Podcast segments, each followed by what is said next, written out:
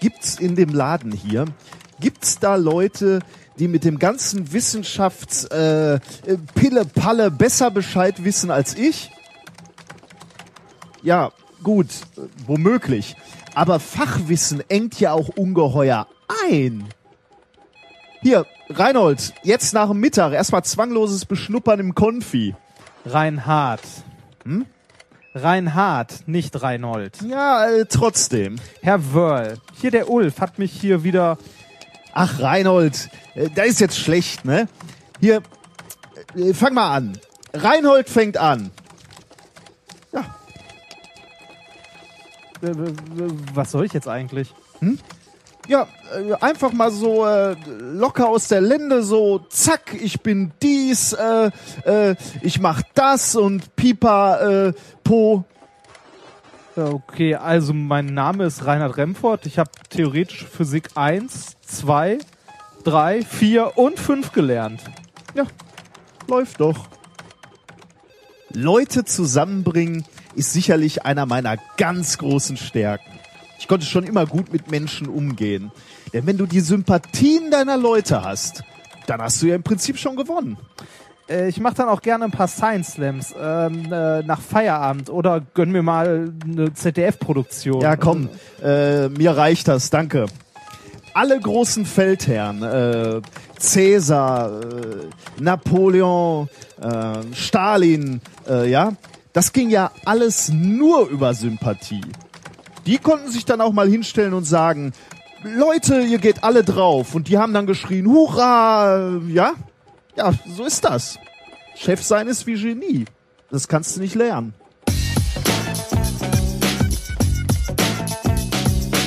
If, if you if you base medicine on, on science, you cure people. If you base the design of planes on science, they fly. Um, if you base the design of rockets on science, they reach the moon. It works, bitches. Methodisch inkorrekt Folge 50 direkt aus der Schadensregulierung der Wissenschaften. Mit mir heute wieder mein Aktenvernichter Reinhard Remford Äh, wo ist eigentlich mein Kaffee? und ich bin der Bernd Stromberg des Mittelbaus Nicolas Wörl. Glück auf. Hallo. Hallo. Du wirst auch schon leicht kahl.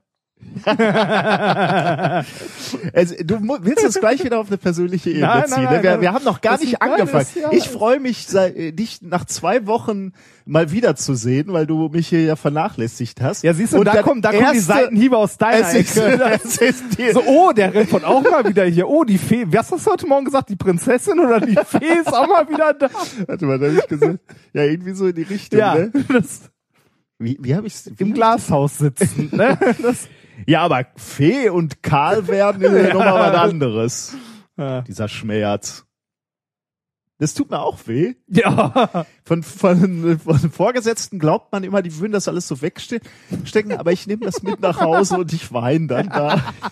Ja, das, das glaubst du nicht, ne? Nee. Dieser Schmerz. Tatsächlich, äh, normalerweise fangen wir die Sendung ja immer mit dem, mit dem Satz an und äh, wie läuft's im Institut? Gut. Diesmal können wir nicht viel dazu sagen, weil wir, also ich, ich war gelegentlich hier, aber ich bin ja im Moment in, in die Lehre eingespannt und bin deswegen auch zwei Tage in der Woche nicht am Institut. Äh, du kannst gar nichts sagen, wie es hier gelaufen ist. Das ganze Ding hätte abbrennen können. Ich war Du anderthalb Wochen nicht da. anderthalb Wochen nicht? Ja. Die ersten drei Tage. Letzter Woche war ich da. Zwei Tage. nee, warte mal, wann, wann war? Zwei, doch, die ersten zwei, Tage- Montag, Dienstag war ich da. Ich bin erst Mittwoch gegangen. Du warst nach, nach dem äh, PPW 15a haben wir uns noch Nein, mal gesehen? davor die Woche. Ach so, davor die Woche, ja. Du warst ja, mehrere Wochen. Ja, anderthalb. Ich war anderthalb Wochen nicht hier. Komm, machen wir uns nicht weiter Vorwürfe. Von meinen, ich weiß nicht, wie viel Wochen Urlaub. vergeben und Ja. vergessen. ja. Vergeben, dass du in deinem Urlaub nicht hier warst. Ja, wir dürfen ja den jungen Zuhörern Ja. auch nicht die Illusion machen, dass man als Doktorand überhaupt Urlaub hat. Das wäre ja ein völlig falsches Bild. Ja. Ähm, wir haben trotzdem viel erlebt. Ne? Sollen wir ein bisschen ja, erzählen? viel, gerne. Was wir, was wir erlebt Ja. haben. Wir waren zum Beispiel auf dem PPW 15a. Ja, sehr eingängiger Hashtag, finde Ja, ich. Shame, shame on you if you do not know what it is. Ähm, Ich finde, da fehlt noch ein Querstrich. Äh, auf dem Podlover, Potlover? Podlover Echt Podlove? Podcast Workshop, nein, Podlove. Podlove, Pod, Publish, ach, was weiß ich. Ich dachte immer, der heißt Pritlove Podcast. Ich hab keine Ahnung. Nein, es heißt Podlove Podcaster Workshop 15a. Okay. Da waren wir jedenfalls.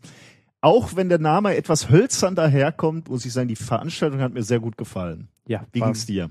super Catering. Das ist jemand, wo deine Erwartungen gelegen Nee, haben. ich, ich, ich fand's, äh, ich fand's tatsächlich auch gut. Und ich fand, ich, es hat ja schon ehrwürdig angefangen, dass man äh, quasi in die Wikimedia gegangen Oh ist. ja, die Wikimedia ist was? Äh, das ist quasi der Verein, der sich, äh, also die Wikimedia Deutschland, der sich auf die, um die deutschen, also um den deutschen Teil der Wikipedia kümmert. Wir sind reingekommen und der Herr Remford hat sofort angefangen zu suchen und äh, ich habe ihn dann gefragt, nach was suchst du? Und was hast du mir geantwortet? Die Grabplatte des Brockhaus. Was war ja lustig war, die hatten tatsächlich ähm, Enzyklopädien im, ja, und auch ein Brockhaus. Regal, und ne? zwar reichlich Ja, ja. überall. aber die Grabplatte hast du nicht gefunden, Nee, oder? dafür habe ich die äh, Catwall gefunden. Stimmt, ja. aber das habe ich so recht. Warum? Warum muss da einfach nur, weil es Internet ist? Ne? Richtig, genau. Hat, hat eigentlich jede Internetbude eine Catwall? Ich weiß wo, es also nicht. also die Catwall, um das zu erklären, war eine Wandtafel, wo ähm, Leute Katzen ähm, Katzen hinmalen durften. Richtig. Und du hast auch einen. Ich Äh, habe auch eine hingemalt. zwei quasi Ja. hingemalt. Ne? Links oben. Ich verstehe es nicht. Ich fand's nett. Okay. War insgesamt aber äh, spannend. Also generell da zu sein war spannend und der Workshop an sich war auch interessant. Eine extrem hilfsbereite Community. Ne? Ja. Äh, ich habe me- mein Highlight des Wochenendes war eigentlich eine Session, bei der ich gar nicht war, nämlich ähm, ähm, Podcasts mit dem Podlove Publisher. Publisher Grenzen, äh, glänzen durch Abwesenheit, ne? ver veröffentlichen. Da habe ich meine, meine Spezialwaffe Reinhard Remford hingeschickt und ich kam genau, meine Session war etwas früher zu Ende, deswegen schlich ich mich noch in diese Session und kam gerade rechtzeitig, um hinter dem Herrn Remford Platz zu nehmen und zu sehen, wie Tim Pritloff die Hände vor den, vor den Augen zusammenschlug. Ähm, als ihm klar wurde, in welchem desolaten Nein, nein, nein, Zustand das der. Unterbau dieses stimmt- Podcasts Das stimmt nicht. Wir Liebe haben, Hörer, wir haben leicht aneinander danke dem vorbeigeredet. Herrn für jede einzelne Folge, die irgendwie in euren Podcatcher gelangt. Das scheint hier ein Kartenhaus zu sein. Moment, Moment. Sie gelangen in den Podcatcher, oder? Ich sag ja, danke, preise dem Herrn. Nee, so, so desolat ist es gar nicht. Wir haben nur ein bisschen aneinander vorbeigeredet, aber ähm, läuft. Aber ähm, der Pritloff hat sich dann auch nochmal persönlich um dich gekümmert. Ja, ne? Ihr war dann, sehr nett. Ihr habt euch dann nochmal zurückgezogen und habt nochmal so eine, du, du hast das ich habe mich noch kurz mit ihm unterhalten und äh, das ähm, wir haben herausgefunden, dass es wohl doch kein großes Problem ist, das Ganze mal umzustellen. Ja. Werde ich demnächst mal machen, wenn ich Zeit habe. Aber ich habe ja keine Zeit. Ja, wir äh, werden insgesamt, ähm, auch da kann man wieder sagen, preiset dem Herrn, dass ihr diese Folge noch hören dürft. Wir haben nämlich noch nichts umgestellt, aber zur nächsten Folge werden wir ein bisschen was umstellen. Ich werde ähm, dann mit Ultraschall aufnehmen und mit einem neuen ähm, Sound-Device.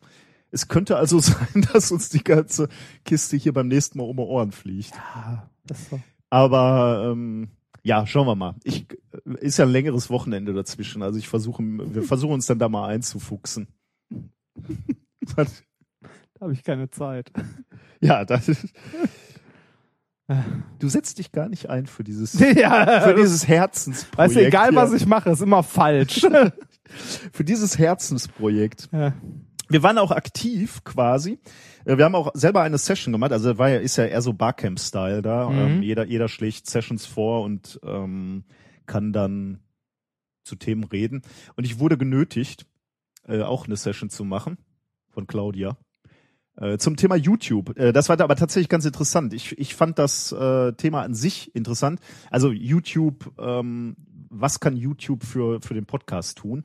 Und aus unserer Sicht fand ich das ganz interessant, weil ähm, wir ja YouTube nutzen. Zum einen kübeln wir die Folgen einfach so auf YouTube in der Hoffnung, dass wir da irgendeine arme Seele abgreifen können, die sich dann. Auch, ich glaube, unseren Channel haben mittlerweile ein paar hundert Leute da abonniert. Frage ist, warum? Ne? Einfach nur wegen den Folgen oder eher Ja, wegen, wegen den Videos. Wegen den ein- Videos eine äh, gute der Experimente. Das ist eine gute Frage. Ist ja auch egal. Wir Richtig. kübeln äh, das ab, aber wir haben halt auch noch diese, diesen Kanal oder, oder den, wir nutzen den Kanal auch noch dafür, dass wir die Experimente da reinstellen. Ähm, und das war mal eigentlich ganz interessant, sich mal die Zahlen anzugucken.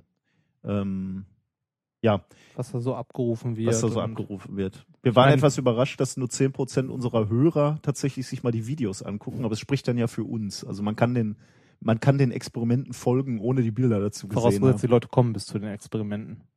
Ja, genau. Du hast vorher ein Lied. genau, genau. Die, die Leute wissen gar nicht, dass, dass wir Es überhaupt Experimente. die springen immer einfach mal so brutal zehn Minuten weiter. Und da ist dann meistens das äh, Experiment drin. Ja, ähm, super spannende Leute getroffen. Ähm, Leute, die wir noch nicht kannten, Leute, Ja. die wir kannten, ähm, ist immer schön, also ist ja wie so ein Klassentreffen. Ne? Leute wieder zu sehen, von denen man die Podcasts hört, beziehungsweise Leute zu sehen, von denen man bald die neuen Podcasts hört, über die wir noch nicht reden dürfen, alles streng geheim. Aber da kommen einige tolle Sachen auf euch zu. Echt? Ja. Hm. Wenn, wenn einer einen Podcast plant oder wer Lust hat, auch einen Podcast zu machen, dann würde ich schon sagen, das lohnt da mal einen Besuch ähm, bei, bei dem PPW. Äh, Und das ist echt, äh, also preislich voll okay, weil in dem Preis ist mit drin, dass du immer was zu essen bekommst, also Mittag, Abendessen und äh, quasi alle alkoholfreien Getränke. Also es ist immer ein Kühlschrank voller Mate da. Was ich toll finde. Das ist toll. ja, die Mengen an Mate und, Ich habe, und ich, Ka- lange, Coffee, ich, die du, ich, ich habe lange nicht mehr so viel Mate zu mir genommen. oh, da, ich, da würde ich so hibbelig Das war werden. toll. Ne? Ich fand das toll. Ja, der kann doch nicht den ganzen Vormittag äh, bis, Doch, bis man Nachmittag. kann, man kann. man sollte. Ja, Respekt. Werbung. Es gibt ja durchaus Momente, wo man sich wünscht, man hätte die richtige Versicherung. Wenn man zum Beispiel krank ist oder so. So wie ich gerade. Äh, es gibt aber auch alle möglichen anderen Situationen, wo man sich denkt so, boah, hätte ich mir mal Gedanken um Versicherungen gemacht. Und genau hier kommt Clark ins Spiel. Mit Clark könnt ihr dabei sogar noch sparen. Als dein Versicherungsmakler überprüft Clark regelmäßig, ob du alle Versicherungen hast, die du brauchst und zeigt dir, wo du Geld sparen kannst oder wo du noch mehr Leistung rausholen kannst. Damit Clark als dein Versicherungsmakler auftreten kann, das heißt zum Beispiel Verträge für dich kündigen und neue abschließen, erteilst du Clark bei der Registrierung ein Maklermandat. Das heißt aber gleichzeitig, dass dieses Mandat von deinem, deiner alten Maklerin an Clark übergeht. Das ist nichts, was sich Clark ausgedacht hat, sondern ganz normale Praxis in der Versicherungsbranche. Du kannst deine Vollmacht zum Maklermandat aber natürlich jederzeit kostenfrei widerrufen. Außerdem hast du mit der Clark-App alle deine Versicherungen im Überblick und kannst sie von überall aus digital managen. Und wenn du mal auf der Suche nach einer neuen Versicherung bist, durchforstet Clark mit Hilfe modernster Technologien tausende Tarife, um genau den zu finden, der am besten zu dir und deinem Lifestyle passt. Und wenn wir schon beim Thema Sparen sind, die Jungs und Mädels von Clark lassen auch noch einen 30 Euro Shopping-Gutschein springen. Alles, was du dafür tun musst, ist dir die Clark-App runterladen, zwei deiner bestehenden Versicherungen hochladen und mit dem Code methodisch34 alles groß geschrieben, methodisch 34, bekommst du einen 30 Euro Shopping-Gutschein für Brands wie Ikea, Zalando oder Apple. Die Teilnahmebedingungen und alle weiteren Infos findet ihr wie immer in den Shownotes. Werbung Ende.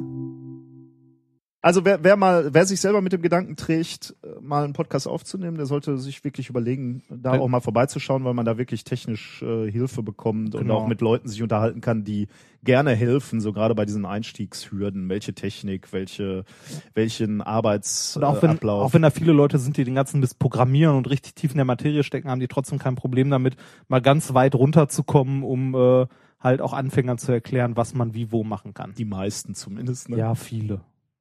Ja. Alle- alle die meisten. Naja, viele. Ja, ja. ja. Ähm, was haben wir sonst noch so gemacht? genau.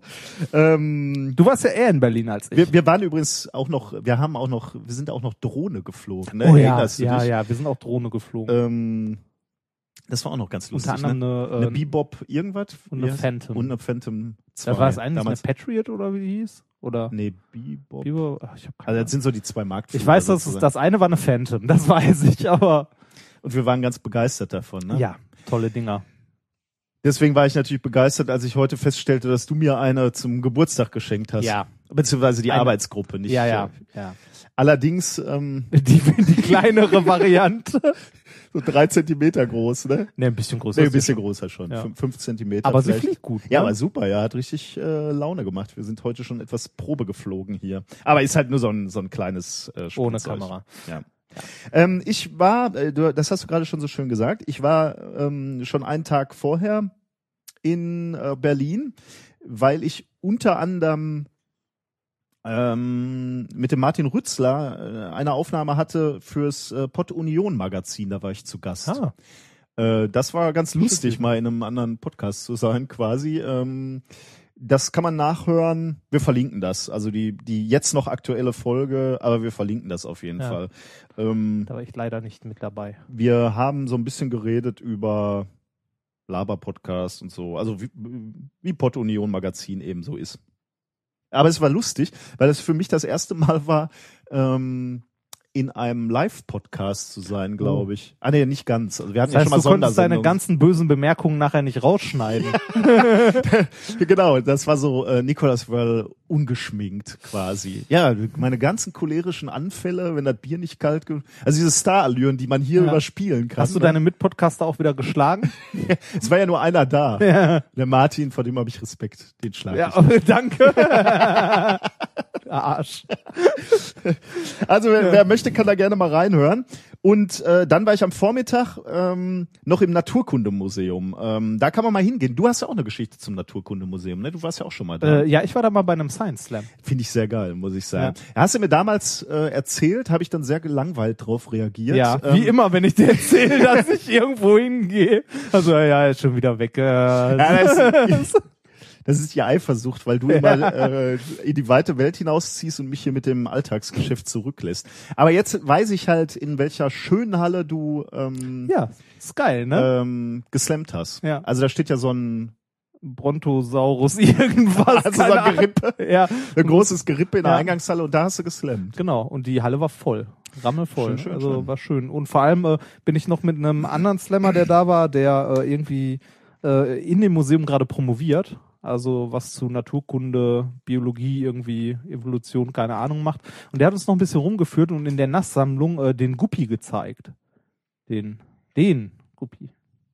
Der, Nachdem- also der, An nachdem dem, an alles- dem diese Art charakterisiert wurde. Das, Das ist schon, Original. Das ist schon gut, ja. Ja. Das ist mir ein bisschen verborgen geblieben, aber ich habe trotzdem ein paar äh, Dinge gelernt. Also so drei Dinge. Ich, wenn ich ins Museum gehe, dann äh, so strebermäßig nehme ich mir dann schon mal so vor, die drei Dinge, die ich gelernt habe. Okay. Was hast du im Technikmuseum gelernt, als du letztes Mal da warst? Äh, okay, auf lange Sicht. äh, doch, doch, doch. Ja, ähm, doch. Also zum, zum einen erinnerst du dich ja, dass ich ganz fasziniert war von ähm, den äh, ersten Zuse-Rechnern, Ah. von diesen vollmechanischen. Das kann ich dir jetzt nicht in einem Satz Okay. sagen, so was ich gelernt habe, aber ich, ich muss sagen, das war das erste Mal, dass ich wirklich einen rein mechanischen Rechner Ja. vor mir gesehen habe. Das fand ich. Äh, Okay, aber Naturkunde. es geht jetzt ja ums Naturkundemuseum. Ähm, drei Dinge. Die hatten, haben eine Sonderausstellung Pandas, ne? Oh. Und äh, da war ich dann ähm, in dieser Sonderausstellung und Pandas essen ja Bambus. Ja. Und da habe ich was sehr Interessantes gelernt. Bambus, also die Pflanze Bambus stirbt nach dem Blühen ab. Das jetzt kann man sagen, ist okay, Ja. man hat sich ja vermehrt, dann kann es auch hops gehen. Aber das Erstaunliche ist, wenn der Bambus blüht, blüht er quasi überall, also global auf der ganzen Mhm. Welt und stirbt dann eben auch überall ab. Also diese ganzen hohen Pflanzen, Bambus wächst ja wie, Ja. wie beschmiert, st- stirbt dann ab, wächst dann natürlich neu, weil er hat ja noch geblüht, aber ist erstmal wieder weg. Ähm, das stand da relativ kurz und ich habe es dann natürlich nachher nochmal recherchiert, weil das hat mich, interess äh, hat mich interessiert. Und tatsächlich stimmt das. Nach also drei, ähm, also bis zu drei Monate dauert so das, das globale Sterben der Bambuspflanze. Äh, und da kannst du nichts machen. Also du kannst es nicht rückschneiden, du kannst nicht düngen, ähm, nichts kannst du machen, um diese Pflanze zu retten. Und das letzte Mal, dass es dieses globale Bambussterben sozusagen äh, gab und das ist eben auch in Deutschland passiert, war 1996. Ähm, da ist nämlich der gemeine Gartenbambus, Phagesia murielae, Aha. äh, stand plötzlich in Blüte und war danach eben weg. Tot. Ja. Der blüht alle 90 bis 120 Jahre. Ähm, und ja, blüht und stirbt. Und jetzt kann man sich natürlich fragen, warum blüht und stirbt der gleichzeitig. Ne? Also äh, kommuniziert der irgendwie global. Ja. Ähm, die Geschichte dahinter ist interessant. Ähm, der Bambus, der weltweite Bambus, also immer so ein bisschen in, in äh, Anführungszeichen. Anführungsstrichen, äh, Strichen, das stimmt natürlich nicht ganz, dass das weltweit ist, aber sehr viel von, äh, von, von dieser Art von Bambus stammt von einem einzigen Busch ab. Ähm, der englische Der Pflanz Urbusch, der Urbusch, der Bambus-Urbusch. Nee, es, es waren äh, von der, ich, War, war das der, der in der Bibel in Flammen stand? wer war das denn noch mal? Das war, äh, das war doch hier, das war Gott im brennenden Dornbusch. Gott steht im brennenden. Bo ich habe keine Ahnung. Boah, ist da, Ja, ich- wer, wer von uns beiden ist aus der Kirche ausgetreten? Du wahrscheinlich. Ja. Ja, Brennender Dornbusch, das war doch hier Mose. aber Alte Testament. Ne? Ja, ja. Ja, und? Und der ist da, wem ist er erschienen? Moses. Das, Ich, ne? ich, ich glaube, es war Moses, der seinen Sohn opfern wollte. ja, was soll ich da jetzt machen? Ja, erzähl weiter vom Bambus. Vom Urbambus. ja. Also, ähm, die Geschichte führt uns ins Jahr 1907. Da war nämlich der englische Pflanzensammler Ernest H. Wilson unterwegs und zwar in der chinesischen Provinz Hubei. Das ist auch geil, ne? So, und was bist du von Beruf? Pflanzensammler. Ja, 1907 war das bestimmt noch cool. Ne? Ja. Jetzt ist so, obwohl wahrscheinlich immer noch. Jetzt musst du halt Ja, nur noch tiefer in den Dschungel rein. Aber 1907, ich meine, da fäh- fährst du halt nach nach äh, China und findest wahrscheinlich an jeder Ecke irgendwelche neuen Büsche. Und so ging's halt ihm auch.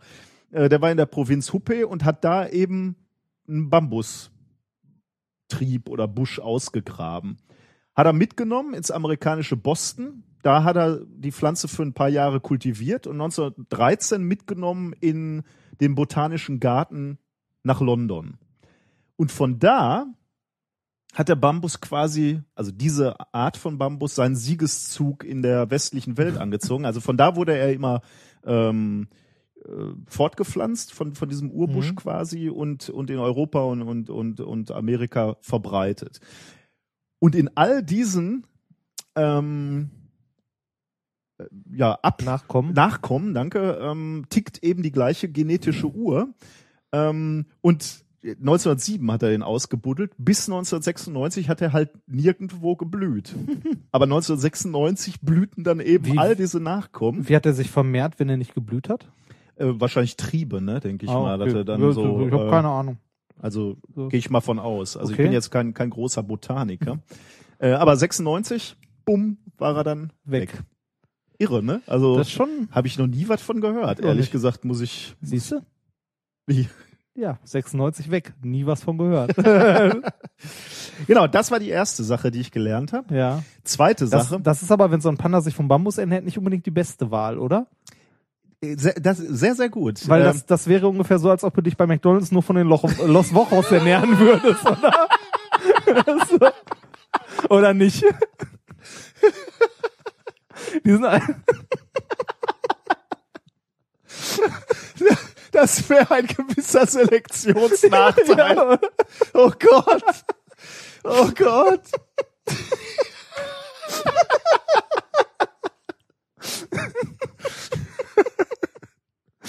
oder nicht? Oh Gott. Äh, das Schlimme ist, du bist so was von nah dran jetzt gerade. Das ist, das ist nämlich die zweite Geschichte, die ich über Pandas gelernt habe. Ähm, äh, Pandas sind Bären, ne? Ja. Oh, das hast du gelernt. Nein, nein, nein, nein. Pandas sind Bären, das wusste ich Ja. vorher schon. Aber Pandas sind Vegetarier, auch das wusste ich schon. Aber ähm, ich hatte ehrlich gesagt in meinem Gehirn noch nie so zusammengebracht, Warum? dass das dass das auch eine Ausnahme ist. Ne? Also äh, ich habe schon immer Pandas gesehen, so im äh, ähm, im Fernsehen. Und habe auch gesehen, dass die Pflanzen essen, aber ich habe nie irgendwie so den Moment gehabt, wo ich gedacht habe, äh, Moment, wieso ist der denn eigentlich ein Busch und nicht ein Fisch oder Ja, was auch immer? Was, ja, was halt stimmt. alle anderen oder fast alle anderen Bären machen. Ne? Das ist, das ist schon eine extreme Ausnahme. Und der Grund ist? Ähm, das weiß ehrlich gesagt keiner so genau. Es gibt dazu natürlich Studien und, und Vermutungen, äh, aber so richtig weiß keiner, warum Panda-Bären mal zum Vegetarier geworden sind. Ähm, äh, eine Vermutung könnte natürlich sein, dass diese Bambusgeschichte eben, ähm, nee, da macht eigentlich gar keinen Sinn, ne? Also die sind ja umgestiegen auf Bambus. Das wäre also kein, Sind Sie kein das Argument. denn tatsächlich? Ja, die scheinen wohl umgestiegen zu sein. Die, die haben mal eine ganze Zeit äh, Fleisch gefressen, aber sind dann eben umgestiegen auf Bambus. Auf die Lochbos. Los Wochos. Los Wochos.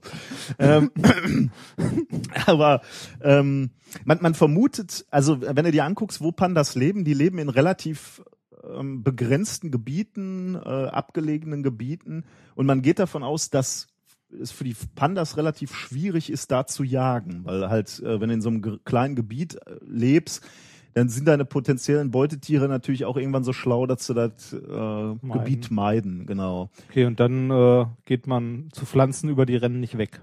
Genau. Ja, zumindest für einige hundert Jahre nicht, Ja. dann verschwinden sie doch, aber ähm, also das könnte, das könnte eine Vermutung sein, dass die Mhm. Jagd einfach zu anspruchsvoll gewesen äh, ge geworden ist, weil sie eben äh, in, in sehr begrenzten Gebieten mittlerweile leben. Die haben mal in weiter ausgedehnten Gebieten gelebt, aber dann wurden, wurden diese Lebensräume immer kleiner und dann haben sie sich wohl irgendwann umgestellt. Ähm, was übrigens erstaunlich ist, weil sein Körper eigentlich überhaupt nicht dafür eingestellt ist, ähm, pflanzliche Nahrung äh, zu verdauen. Also ihm fehlen die Gene, die dafür ähm, nötig wären quasi. Der hat jetzt auch nicht wie die Kuh vier Mägen. Ähm, der muss das halt alles so ähm, lösen. Down. Was sie übrigens, also da, da haben sich natürlich Biologen auch drauf gestürzt und haben sich dann mal angeguckt, ähm, wie er das macht. Und dann, dann haben sie eben Stuhlproben ges gesammelt im, äh, in den Gebieten, wo die Panda-Bären leben. Und dann haben sie tatsächlich Gensequenzen äh, gefunden, die auf die Anwesenheit von, von so Zellulose abbauenden Bakterien in Darm hinweisen. Also äh, offensichtlich gibt's da eben diese Bakterien, die helfen, die Pflanzen zu, zu zersetzen. Ähm, beziehungsweise die Bakterien erzeugen, glaube ich, Enzyme und äh, Spuren von diesen Enzymen wurden eben auch ähm, äh, gefunden in den äh, Stuhlproben. Also ähm, ja, da, da hat halt irgendeine Anpassung im Magen quasi äh, stattgefunden. Trotzdem, ähm, die, die, die Menge an diesem Enzym ist im Magen wohl so gering, dass es trotzdem noch äh, relativ anspruchsvoll ist für den, für den Panda-Bären, ähm, diese, diese ganzen Pflanzen zu, äh, Verdauen. zu verdauen und umzusetzen. Ähm, die, die Wissenschaftler sagen, so 17 Prozent der aufgenommenen Pflanzenmenge wird tatsächlich in Energie umgesetzt. Das heißt, die, die Panda-Bären müssen halt äh, essen. Also, den durchgehend essen. Im Grunde genommen, ja. Also die, die, die müssen 12 Kilogramm Was für ein schreckliches Schicksal. 12 Kilogramm äh, Bambus. Und äh, weil, der, weil der Darm auch ein bisschen kurz ist bei den Jungs, müssen die auch oft auf dem Klo. Bis zu viermal die Stunde. das ist dann schon eher ein schreckliches Schicksal, Ja. würde ich sagen, oder? ja, schon. Dafür sind sie so flauschig. Ich weiß nicht, ob, ob ihnen das äh, viel nutzt. Das war Fun Fact Nummer zwei. Und Fun Fact Nummer drei. Wenn du Tierpräparator bist, ne? Und ähm, du willst ein Mäuseskelett ausstellen. Wie also du hast so eine Mau Mäuseleiche quasi, also so mit allem Zip und Zap, ne? Äh, Und du willst Mhm. diese, dieses Skelett ausstellen, um, um was beizubringen über die Anatomie einer Maus. Wie kriegst du den, das ganze Fleisch und äh, das ganze Zeug ab? Ich hätte jetzt spontan gesagt, den Säure werfen. Oder so. Das ist, Aber- äh, das äh, könnte man bestimmt auch machen. Das Problem daran ist natürlich, äh, dann, also du bräuchtest eine Säure, die eben nur das Fleisch auflöst, ne, und, und die Knochen stehen lässt. Das würde wahrscheinlich noch funktionieren, aber vermutlich würden sich dann auch sowas wie Seh Sehnen auflösen und äh, dieses Zeug, was das Ganze zusammenhält. Deswegen macht man das anders. Äh, man benutzt Speckmaden. Man nimmt also die Maus, packt die in eine Kiste, schmeißt Speckmaden dazu und die Speckmaden essen alles, also das ganze Fleisch, aber nicht die Sehnen und nicht die Knochen.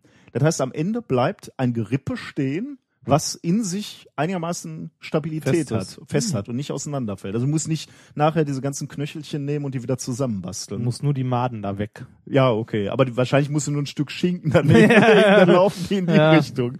Aber das ist irre, oder? Das ist tatsächlich. Also da habe ich mir noch nie Gedanken zu gemacht, wie sowas funktionieren könnte. Und es man, scheint. man kann sich genau vorstellen, wie jemand darauf gekommen ist. guck mal, da steht ein Grippe. Ja.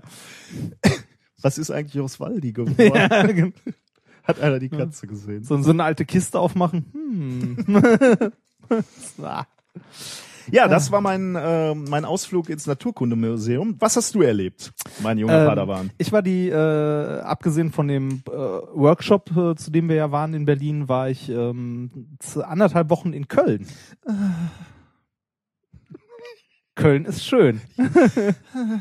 ich war in Köln in einer alten Oldtimer-Werkstatt. Oh, schön. Ja, wo ganz, ganz viele alte, also wirklich uralte Karren rumstanden und habe da äh, fürs ZDF vier neue Folgen von Die Zerleger gedreht. Habt ihr, aber ihr habt keine Autos zerlegt, oder? Nein, wir haben keine Autos zerlegt. Wir haben diesmal zerlegt äh, eine Spülmaschine, einen Staubsauger, einen Koffer und ein Sofa.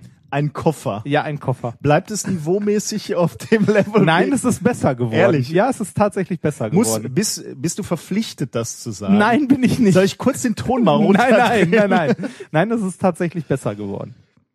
Ich bin auch sehr gespannt. Es wird im Juni oder Juli ausgestrahlt. Äh, Es, also die vier Folgen laufen bei Viso. So wie die letzte doch auch schon, oder? Ja, ähm, richtig. Die letzte lief aber erst auf ZDF Info und also bei Viso Plus. Äh, die Folgen jetzt laufen ähm, bei Viso wirklich im ZDF, also im richtigen ZDF. Wieso wie? Ja, da, da, wo man auch Zuschauer hat, also so drei Millionen, glaube ich, knapp. Äh, 1920 im Juni oder Juli. Und dann gibt's noch mal Was, aus was hieß jetzt 1920? 1920. Achso, 1920. Ähm, und dann gibt's noch mal aus allen vier Folgen, die wir jetzt gedreht haben, einen 45 Minüter, der bei ZDF Info läuft. Ja. nur, nur ihr dann und nicht. Genau, äh, äh, nicht außerhalb Wieso. von Viso, sondern so als kleine Doku. Hast du dich auf den Shitstorm schon vorbereitet? Ach, so ist ja. Ich, also ich finde es ist tatsächlich besser geworden. Okay, ja. Dann Also Hast du denn jetzt schon die Endproduktion eigentlich gesehen? Nee, habe ich nicht. Ah. Aber ich weiß ja, was ja, ja, so klar. passiert. Man Also hat ja ein ich, Gefühl dafür. Genau, ich fand es auf jeden Fall besser als vorher, also als die letzten, es gab ja bei der letzten hier und da ein wenig Kritik, das wurde beherzigt und äh, die jetzt sind besser. Also ich meine, als der Mensch, der vor der Kamera steht, hast du da ja eh nicht so viel Mitspracherecht, ne? Aber Jetzt zieh dich moralisch da Moment, nicht raus. aber aber du konntest was sagen und es äh, hat Gehör gefunden. Wenn irgendwas doof war, konntest du sagen, ist doof und dann okay, lassen wir. Oh, okay. Fand, fand ich gut. Also hat mir hat's, also ich hatte tatsächlich unglaublich viel Spaß bei der ganzen Sache. Ähm, hab halt die Leute vom Team wieder getroffen, hab den äh, ja Kollegen, mit dem ich das zusammen moderiere, wieder getroffen, was sehr nett war. Ähm, insgesamt spaßige Woche gehabt. Und jetzt bin ich wieder hier. Ja, das Leben ist eben nicht nur Spaß. Das Leben ist Entbehrung und so. ja, dein Leben ist Entbehrung. Ich, ich entbehre ja gerne, relativ gerne. Ja. Aber ohne dich, und jetzt wird's warm an dieser Stelle, ohne dich war es hier schon ein wenig trauriger für mich. Ah. Ich habe dich in Köln auch vermisst. Du bist so ein Arsch. Nein. Du, bist, du, wirst, du wirst mir das Messer persönlich Nein. in den Rücken rammen. Nein, hallo? Äh, Nein, nie im Leben. So ist er. Das war, also, ich bin auch froh, wieder hier zu sein. Gut, Ja, kommen wir zu den Themen der Woche. ja. Ähm, mein Thema Nummer eins heute lautet, wenn Spinnen im Trend spinnen. Hm. Du warst zu lange im Museum. Äh, Thema Nummer zwei, Wrigley's gegen Würmer. Wrigley's? Ja, Wrigley's. Wie das Kaugummi Wie aus das meiner... Kaugummi, richtig. Ähm, dritte Thema, Fettreif. ehrlich, ehrlich. Da guckst du mich so. Okay, Thema Nummer vier. Langer Titel. Nikolas hat die Musik ausgesucht. Es gibt aber trotzdem noch Hoffnung. Was? Ich suche doch schon lange keine Musik mehr aus. Ich lasse das doch jetzt Hörer machen. Ja, ja. So, Hörer. ja, das klingt, klingt auch gut. Ähm, wir haben auch ein Bier. Ja, äh, ich möchte, während wir das Bier aufmachen, noch etwas erwähnen von letzter Woche, was ich vergessen habe. Ähm, während ich in Köln war, wurde mir mein heißgeliebtes Rad geklaut. Was? Rad im Sinne Mein von Fahrrad? Fahrrad? Ja, mein? Fahrrad. Ja. Mein Fahrrad, mit dem ich von zu Hause, also von Essen aus, über Frankreich und die Schweiz bis an den Bodensee gefahren Das heißt, es bin. geht ge- gar nicht mal so sehr um das Materielle, Richtig. sondern Mit dem Fahrrad bin ich über die Alpen gefahren, bis nach Italien und das ist weg. Scheiße. Wenn ihr in der Gegend von Essen jemand auf einem Focus Long Lake mit einem braunen Ledersattel seht, werft ihm eine Umschmeiß. Metallspeichen und ja, ich will nicht zu Gewalt aufrufen, aber. Wo, wo Ja. wurde dir das gestohlen? Äh, in äh, Essen, Rüttenscheid, vor meiner Haustüre. Es war versichert, aber ich bin mal gespannt. Die Versicherung zahlt das wahrscheinlich natürlich nicht ganz, aber zumindest ein Teil. Das heißt, ich muss morgen oder übermorgen mal zum Fahrradladen mir ein neues Fahrrad kaufen. Dann soll dieses Knallhütter Pilsener vom Live, äh, also der Live hat uns das geschickt, soll dieses Knallhütter Pilsener deinen Schmerz lindern. Hüttbrauerei Bauntal, Knallhütte. Da bin ich mal gespannt. Prost. Knallhütte ist gut. So. Ach ja, Mm, lecker. das für ein, für ein Pil ja, das ist gut. Sehr gut. Und abgelaufen. Aber gut. Ehrlich? Aber das, das, da, da, da muss man dazu sagen, da trifft den Live keine, Nein. keine Schuld. Wir, äh, also erstens das ist es steht erst, schon länger hier. erst seit zehn Tagen abgelaufen äh, und zweitens ähm, steht es bei uns schon etwas länger. Ja. Ähm, also falls es gleich schlecht Na, bitte. Nein. Es ist gut. Ja. Okay. Oh, ich habe keine Kapitelmarken gesetzt. Das ist schlecht. Naja. Später. Gut, machen wir jetzt. Ähm, wir kommen zum ersten Thema, nämlich zum Thema, wenn Spinnen im Trend spinnen. Also, es geht um Spinnen. Nee. Wer hätte das gedacht? Spinnenseide ist ja ein tolles Material, ne? Ja. Da haben wir, haben wir schon, äh, schon oft was von gehört und äh, gelegentlich auch schon mal drüber geredet, zumindest dieses Spinnen unter Drogen. Ah, Paper hatten wir ja, mal ja. festgestellt Ja. äh, oder vorgestellt. Ähm, aber die Spinnenseide ist äh, fasziniert wirklich Materialwissenschaftler seit einiger Zeit, weil ähm, die Zugfestigkeit, also die Kraft, mit der man an, an so einem Spinnenfaden reißen kann, äh, vergleichbar ist mit äh, qualitativ hochwertigem Stahl. Ähm, wenn man gleichzeitig auch noch berücksichtigt, äh, dass die Spinnenseide sechsmal weniger dicht ist, also leichter. Äh, das heißt also ein Material, was leichter ist, aber trotzdem zugfestiger ist. Ähm, dabei ist es wahnsinnig dehnbar, was ja auch vorteilhaft ist, wenn man Belastungen, äh, Zugbelastung aushalten muss. Mhm. Es reißt halt nicht, es ist halt, halt relativ weit dehnbar. Manche Fäden kannst du bis zum Fünffachen der Länge ziehen, ohne dass sie kaputt gehen, ohne dass sie reißen. Ähm, wenn du willst, ist Spinnenseide Seide vergleichbar mit, mit, mit dem, was so äh, Materialwissenschaftler im High-End-Bereich in der La Lage sind äh, herzustellen. Ähm, da würde man äh, vermutlich so polymere Kunststoffe nennen. Kevlar zum Beispiel. Also ich hätte jetzt äh, bei, also so eine Spinne hat ja auch mal, hat so eine Drüse, aus der das ausscheidet. Ich hätte jetzt irgendwie so an sowas wie Nylon gedacht, halt so Ah, einen okay. Faden, den man unendlich ziehen kann.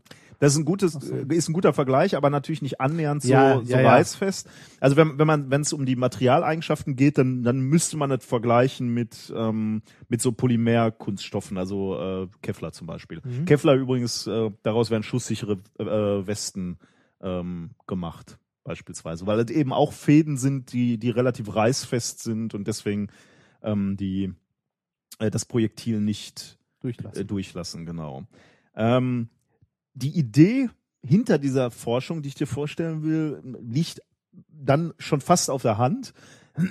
Spinnen produzieren also so äh, ähm, mit, mit, mit der Seide so, so ein Material, was so als widerstandsfähigstes Material in der Natur angesehen werden kann. Also zumindest unter dem Aspekt oder unter dem Anwendungsbereich reißfester Faden. Natürlich stellt die Natur noch ganz tolle andere harte Sachen her, keine Frage. Aber so, wenn es dir darum geht, einen Faden zu haben, der reißfest ist, dann, dann sind die Spinnen da schon relativ weit vorne. Ähm, Menschen hingegen, wenn man da ein Material sich mal anguckt, Kevlar habe ich gerade schon genannt, aber so, so ein anderes Material in einem anderen Bereich, was, was im Moment ziemlich im Trend ist, daher auch der Titel, ähm, ist Graphen. Graphen ist auch so ein Material, haben wir schon oft drüber gesprochen, diese Honig, Honigwabenstruktur Kohlenstoff. Äh, Das ist ja auch ein Material, was extrem reißfest ist, also extrem gute elektrische Eigenschaften, extrem gute Wärmeleitfähigkeit, extreme mechanische äh, Eigenschaften. Ähm, also die Natur macht diesen, diese Spinnenseide, der Mensch macht Graphen oder Nanotubes, die so ähnlich sind. Das ist halt Graphen nur so aufgerollt als, als, als Röhrchen. Die Idee liegt also nahe zu sagen, lass uns beides kombinieren. Lass uns sozusagen den Superspinnenfaden machen, Supermaterial. Wir nehmen Spinnenfaden und bringen da noch Graphen ein oder auf. Okay, wie? Ja, Wir ähm, schmeißen Spinnen und Kohle in den Mixer oder? Da kommen wir gleich zu. Erstmal möchte ich dir sagen, wer, ähm, wer hinter dieser Forschung steckt. Wo wurde das denn veröffentlicht? Nature? Du willst, du willst sofort wissen, ob du weiter zuhören Ja. musst. Ne? Ähm, Im Archives. Ah, Äh, und zwar kon kondensierende Mater äh, Materie, Konmat, am 25. April an meinem Geburtstag. Ähm, unter dem Namen Silk Reinforced with Graphene or Carbon Nanotubes Spun by Spiders. oh. Veröffentlicht von einer ganzen Gruppe natürlich, von einer Forschergruppe, aber unter anderem ähm, von äh, Nicola Pugno. Nicola Pugno ist von der Universität Trento äh, und er führt da ein Labor für bioinspirierte und Graphen-Nanomechanik. Okay. Der Herr Pugno ist kein Unbekannter für mich. Mit dem hatte ich mal was. Jetzt wird's wieder persönlich. Ja, äh, allerdings hatte ich mit dem leider nichts Sexuelles, sondern es war ein gemeinsamer Projektantrag. Was denn? Was denn? Du musst überlegen, unser Podcast ist ein akustisches Ja. Produkt. Das heißt, das spielt sich bei den Leuten im Kopf ab. Also äh, ich, wir hatten mal einen gemeinsamen Projektantrag mit dem Herrn Punio. Da ging es auch um Graphen, aber um eine andere Anwendung. Das wollten wir in der Batterietechnik ähm, unterbringen. Und das, das ist eine Geschichte, da haben wir schon mal drüber gesprochen, äh, als wir ein bisschen Einblick in unser Arbeitsleben gegeben haben. Da, das war nämlich unter anderem der äh, Antrag, der uns abgeschossen wurde, weil der auf nationalen Ebenen, also das war so ein europaweites Konsortium und das wurde auf nationalen Ebenen ähm, Bewilligt oder nicht bewilligt? exakt beurteilt zumindest. Unsere deutsche Seite wurde bewilligt, äh, aber leider der Herr Punio nicht. Ähm, was aber nicht seine Schuld war, sondern äh, die Schuld des, der, der Förderinstitution. Die war nämlich hoch überzeichnet. Also da waren irgendwie 34 Anträge auf eine halbe Million und damit konnte halt nur einer gefördert werden. Das muss man eigentlich anders lösen Mhm. aber okay. Ähm, und da wurde er nicht gefördert und dann wurde unser ganzes Projekt abgeschossen. Äh, deswegen habe ich mit dem Herrn äh, Punio eben kein ähm, Projekt wirklich an den Start gebracht, nur einen Projektantrag geschrieben. Was mich insbesondere deswegen so schmerzt, weil die Universität Trento, wie der Name schon sagt, oder wo, wenn man weiß, geografisch bewandert ist, äh, weiß, ähm, Gardasee. Genau, das, äh, das ist zumindest nah, also Südtirol, also das äh, so in den Dolomiten, da wo man klettern möchte. Mhm. Oder mit dem Fahrrad durchfährt, das einem geklaut wird. Das schmerzt schon bisschen. das sehr. Trink noch mal einen Schluck. Ähm, okay. Du, du hast natürlich die entscheidende Frage gerade schon gestellt. Die Idee haben wir jetzt schon, okay, wir wollen irgendwie Spinnenseide zusammenbringen mit, mit Graphen oder Nanotubes, äh, Kohlenstoff-Nanotubes. Ähm, du hast natürlich den, die, die, die richtige Frage gestellt, wie macht man das? Ich habe eine Idee. Willst du sie noch vorher verkünden? Radioaktivität. Ich habe ich hab da mal was vorbereitet. Ernsthaft? Kennst du den großartigen? Gibt's, gibt's, eine Arbe äh, gibt's eine Arbeitsgruppe, einen Peter P? Ne, ich habe tats tatsächlich, was du hier im Hintergrund hörst, ist der großartige Film Ah. Tarantula aus dem Jahre. Ich weiß gar nicht, von wann ist der eigentlich? Angriff der Monsterspinne. Der ist ja gar nicht äh, so schlecht, ne? Also Du guckst nicht viele Filme, ne? oh Gott. Ja, ja. Es, das ist akustisch hier kein Erlebnis, glaube ich. Deswegen deine ich Ansprüche bei so Filmen sind nicht besonders hoch, ne? Der lief auf dem Qualitätssender das vierte. Gibt's den Sender Ich noch? weiß es nicht.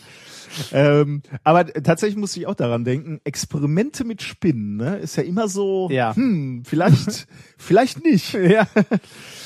Ähm, deswegen musste ich da auch dran denken. Aber ähm, möchtest du trotzdem wissen, was sie getan haben? Nicht, also Radioaktivität hat damit nichts Hat zu was tun. nicht. Okay, warte mal, was war, was war denn der nächste? Genmanipulation. Auch nicht. Auch nicht. Ähm, Der Ansatz ist sehr straightforward. Ich erkläre ja, die haben mal. den Kohletabletten zu fressen gegeben.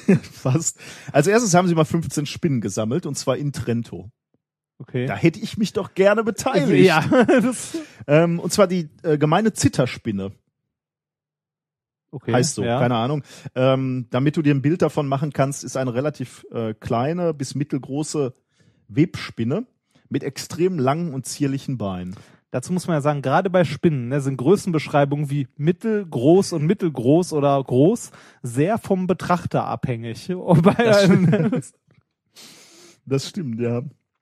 Ich war mal, ähm, also in, in meiner Jugend war ich mal bei einem Freund, Christian, der, äh, also wir waren da je, jeden Tag und haben gezockt halt. Und der hatte eine Schwester und die Eltern waren irgendwie nicht da.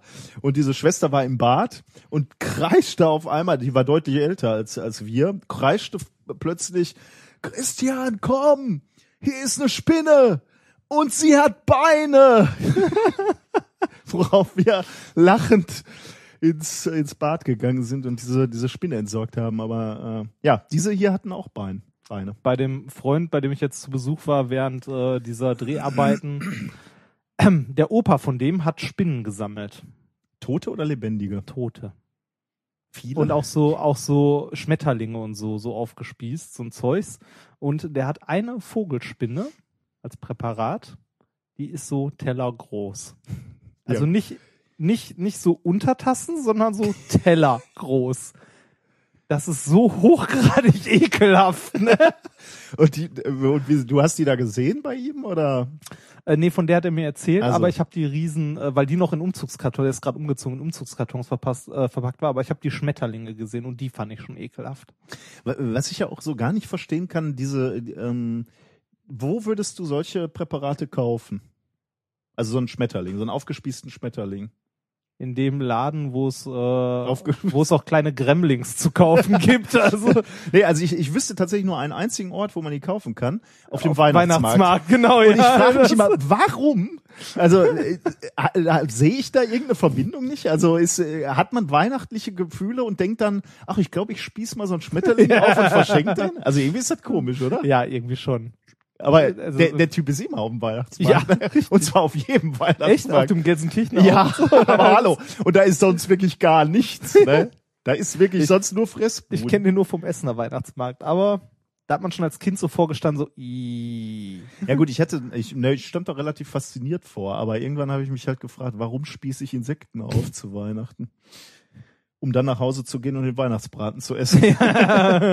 also von daher. Ähm, Ja, also, okay. Web, Webspinnen gefangen, 15 Stück, dann unter Laborbedingungen gehalten und zunächst Referenzfäden gesammelt und charakterisiert. Also die haben halt Referenz, also die haben die halt in eine Box gepackt, die haben angefangen zu spinnen und dann haben sie die Fäden rausgeholt und die charakterisiert. Was heißt charakterisiert? Vor allem mechanisch charakterisiert. Sie haben so eine kleine Maschine, wo sie die Fäden äh, einklemmen an, an zwei Seiten und dann mit, mit, einer sehr definierten Kraft an diesem Faden ziehen. Also sie können sehr kleine Schrittweiten erzeugen Ja. und den immer, immer länger ziehen. Ähm, eine Auflösung von 15 Nanonewton. Das Uh, fand ich schon das erstaunlich. Ist, ja. Und Schrittweiten für die Dehnung von 0,1 Nanometer. Also ein Angström, da kann ich mir gar nicht vorstellen. Ich mir auch nicht. Wo haben die veröffentlicht? also im Moment im Archives, aber Okay. äh, also da finde ich schon. Äh, aber gut, vielleicht piezoelektrische Dehnung. ja, aber allein thermischer Drift und so, so. Ja, haben die das ja, runtergekühlt auf, sein, weiß ich ja. nicht was? Kann ich dir im Moment nicht sagen. Also nehmen wir einfach mal hin, dass Ja. vielleicht war es auch nur so eine theoretische ähm, Schrittweite und also das macht ja auch irgendwie beim Spinnenfaden macht das ja auch keinen Sinn. Ne? Also ein Angström, also da, da ja- kannst du ja einen Millimeter ziehen erstmal. Aber okay, Ja.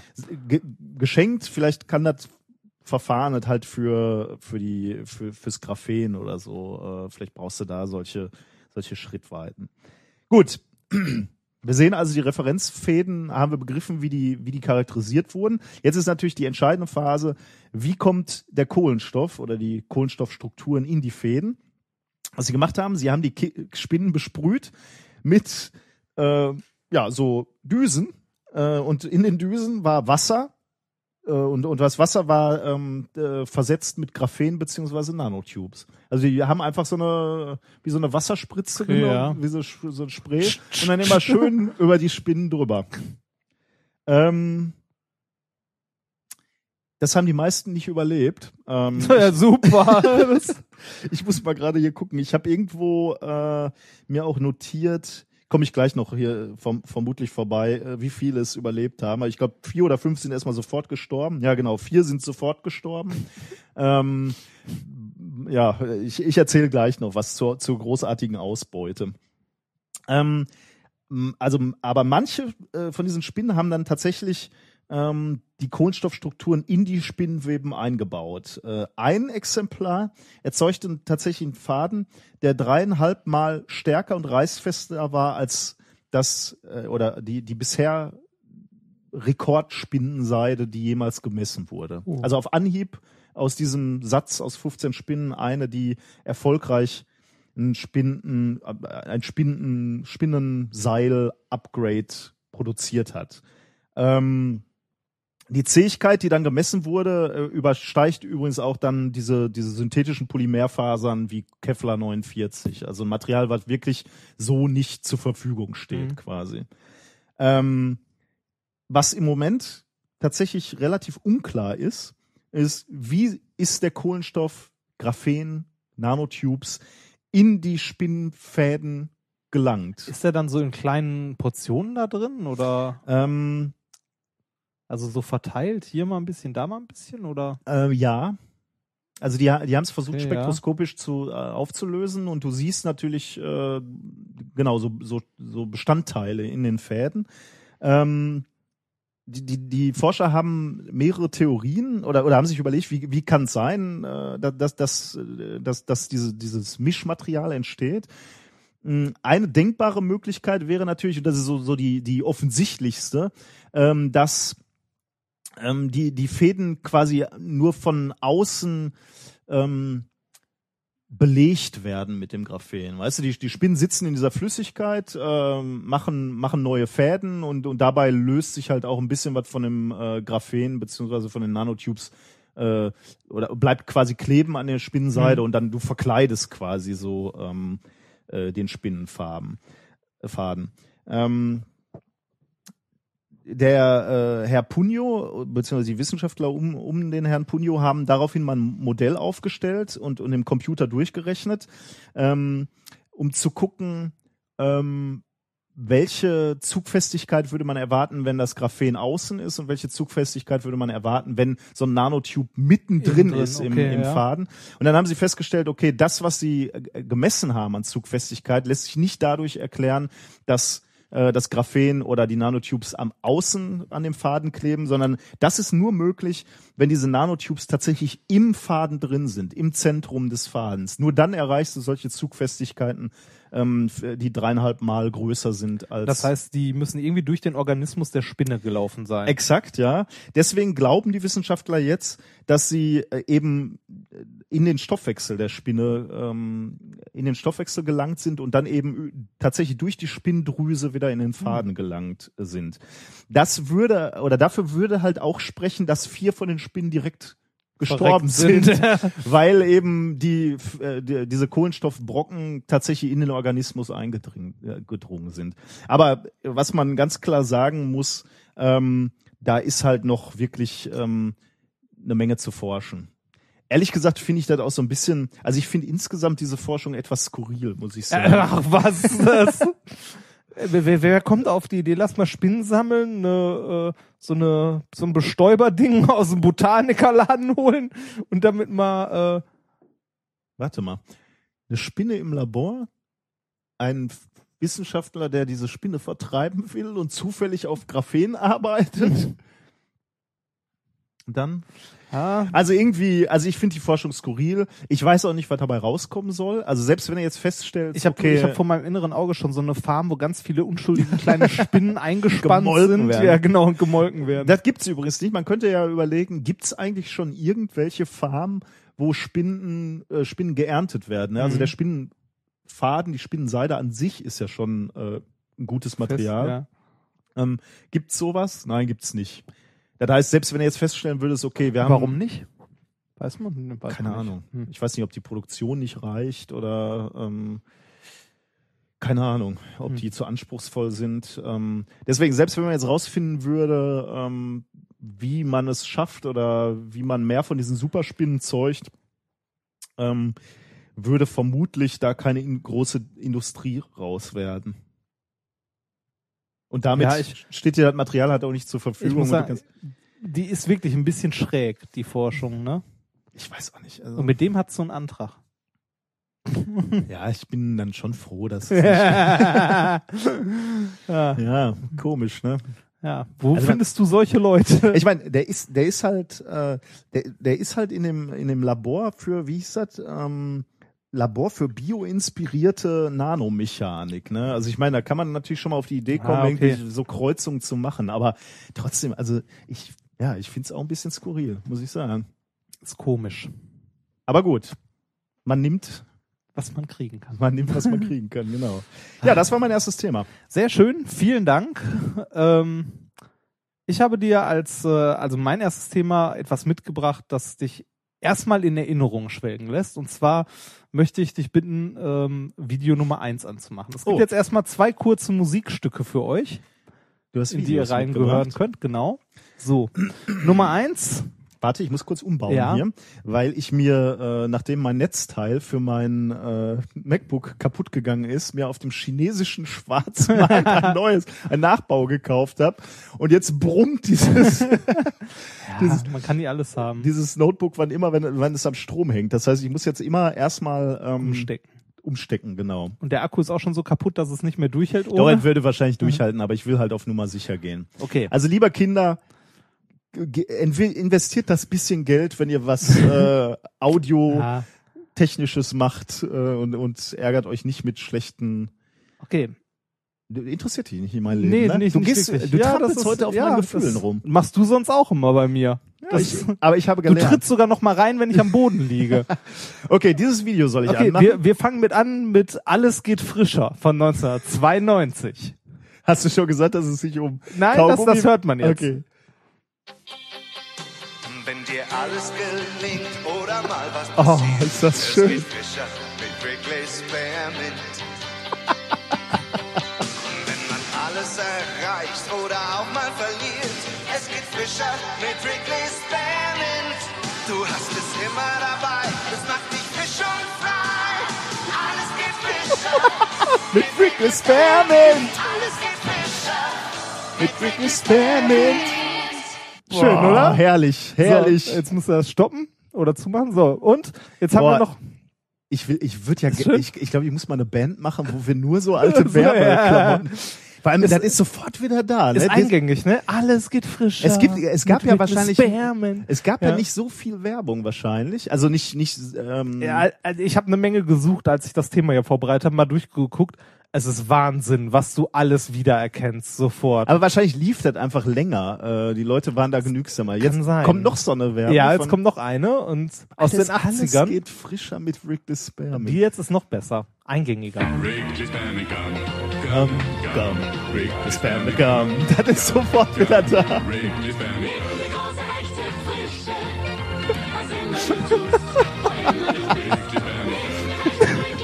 Mit diesen riesen Kaugummi-Packungen. Gum. Gum, Gum. Echt Wrigley Spearmint hat 100% reine Minze. Gum. Gum, So, Übrigens, äh, jetzt? um, um jetzt mal wirklich ein Self-Shaming zu machen, Ja. ich war als Kind ja wirklich enttäuscht über die Größe der äh, Ricky Spearmint-Pakete, weil ich dachte, Ja, die wären so äh, groß. Die, die, die sind halt, äh, also hier laufen die mit so einen Meter großen Paketen rum, um, um das Produkt besser zu äh, äh, visualisieren. Ich habe wirklich gedacht, ernsthaft, äh, Wrigley's müsste so groß sein. aber guck mal, du kannst jetzt wenigstens am Flughafen eine große Toblerone kaufen. Jetzt die Preisfrage an dich. Was hat das mit Forschung Nee, zu tun? ja, nee, äh, äh, so, ne, das Thema heißt Wrigley's gegen Würmer. Worum könnte es gehen? Ja, ich könnte mir schon vorstellen, dass irgendwie ähm, Kaugummi kauen gegen Magenwürmer hilft oder sowas. Nein. Nee, gegen Würmer. Jetzt, äh, ja, jetzt kommt äh, 5 Euro in die schlechte Wortspielkasse. Was der schlimmste und hartnäckigste Wurm auf diesem Planeten? der schlimmste hartnäckige Wurm. Hm. Dum, dum, Bandwurm? Nee, das wird zu offensichtlich. Dum, muss, ja, wird ja ein schlechter Wort. Warte, warte, warte. Dum, dum, dum, Wurm, sagst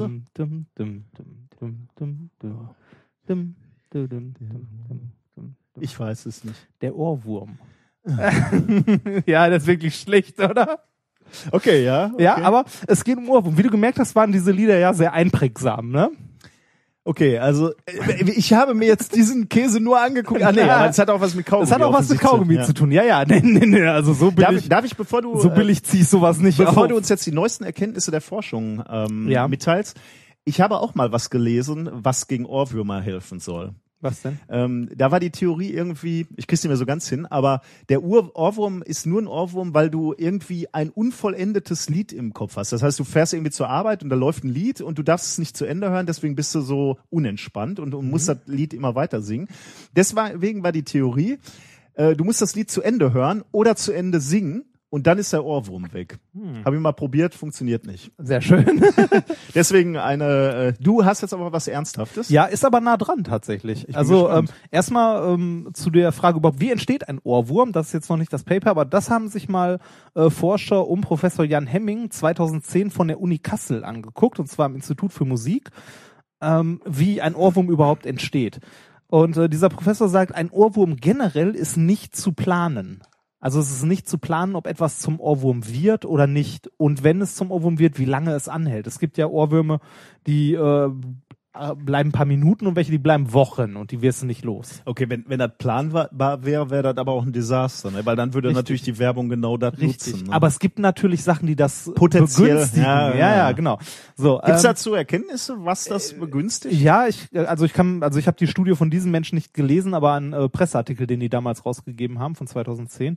Ähm, und zwar sagte dieser Herr, Ohrwürmer entstehen beiläufig in Alltagssituationen, so zu 70 Prozent. Also Ja. 70 Prozent aller Ohrwürmer entstehen beiläufig in Alltagssituationen in entspannten Phasen. Wobei, Wenn du quasi gerade nicht viel zu tun hast, wenn du irgendwie abwäschst oder aufräumst oder so und dabei Musik hörst, äh, wenn sozusagen Leerlauf im Kopf ist. ja, okay. Also wenn du nicht, äh, wenn du nicht wirklich nachdenkst, Mhm. äh, kann man sich leicht vorstellen, weil wenn du über irgendwas wirklich nachdenkst, äh, rückt Musik eher in den Hintergrund. Ähm, die Chance generell, dass ein Musikstück zum Ohrwurm wird, wird deutlich erhöht, wenn dir das äh, Stück bekannt ist. Also wenn du es nicht zum ersten Mal hörst. Ja, glaube ich. Ja, ähm, da sehen wir auch, warum im Radio häufig Sachen wiederholt werden. ja? ähm, dann hilft natürlich noch ein sehr eingängiger Text. Ja. Also ein, ein Lied mit einem eingängigen Text wird deutlich eher zum Ohrwurm als ein äh, Instrumental. Ja, genau. Gum, gum, Den wirst jetzt nicht mehr los, ne? Gum, gum, gum. ja. Vielen Dank übrigens Bitte, bitte.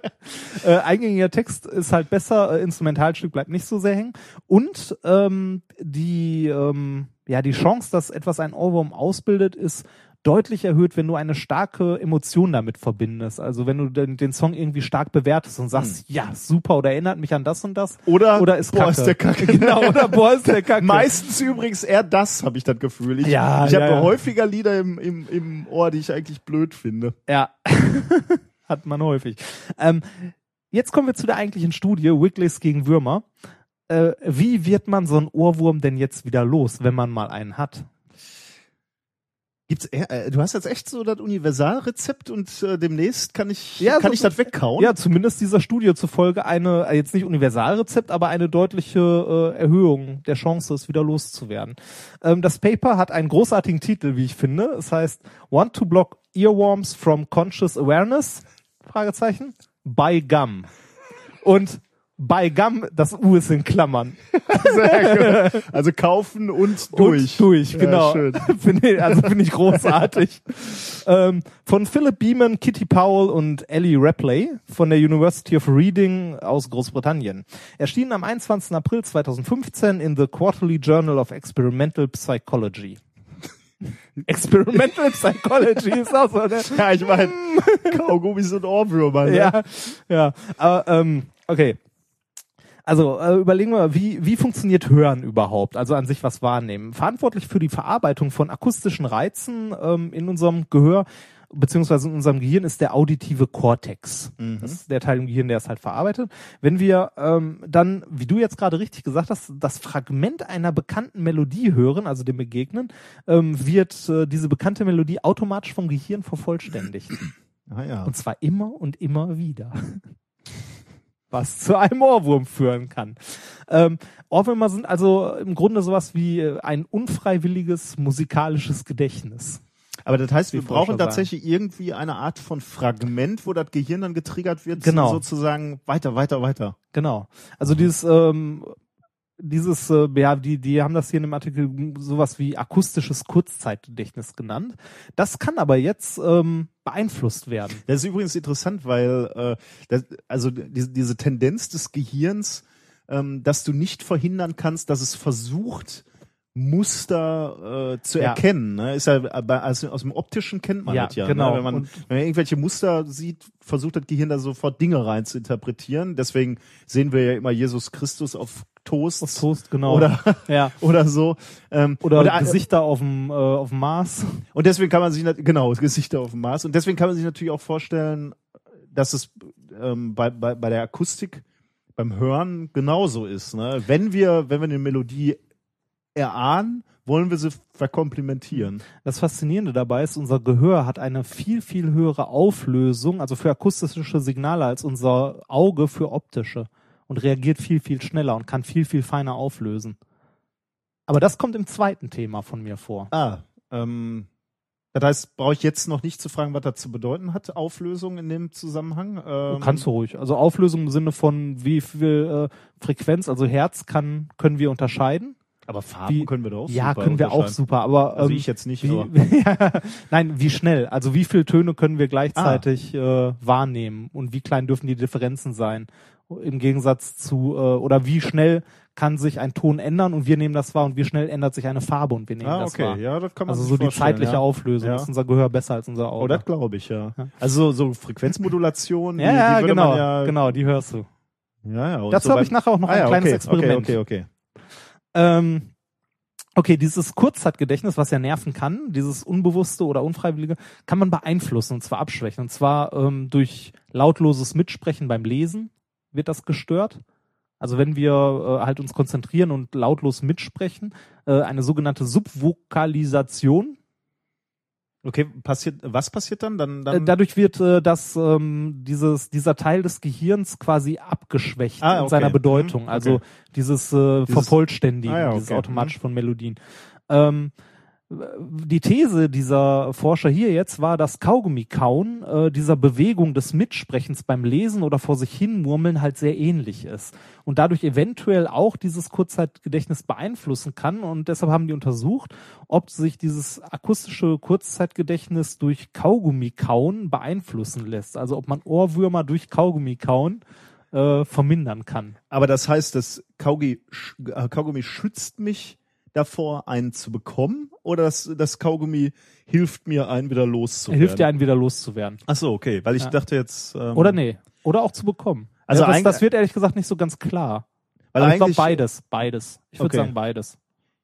Weil bei diesem Mitsprechen hätte ich jetzt das Gefühl gehabt, äh, das scheint dann eher so, so, so eine Prä äh, präventive Geschichte zu sein. Also ich kann, ich kann dir mal Ja, sagen, was, sag was die einfach für ein mal, ja. Experiment gemacht Ja. haben. Die haben insgesamt 98 Personen äh, halt in drei Experimenten untersucht.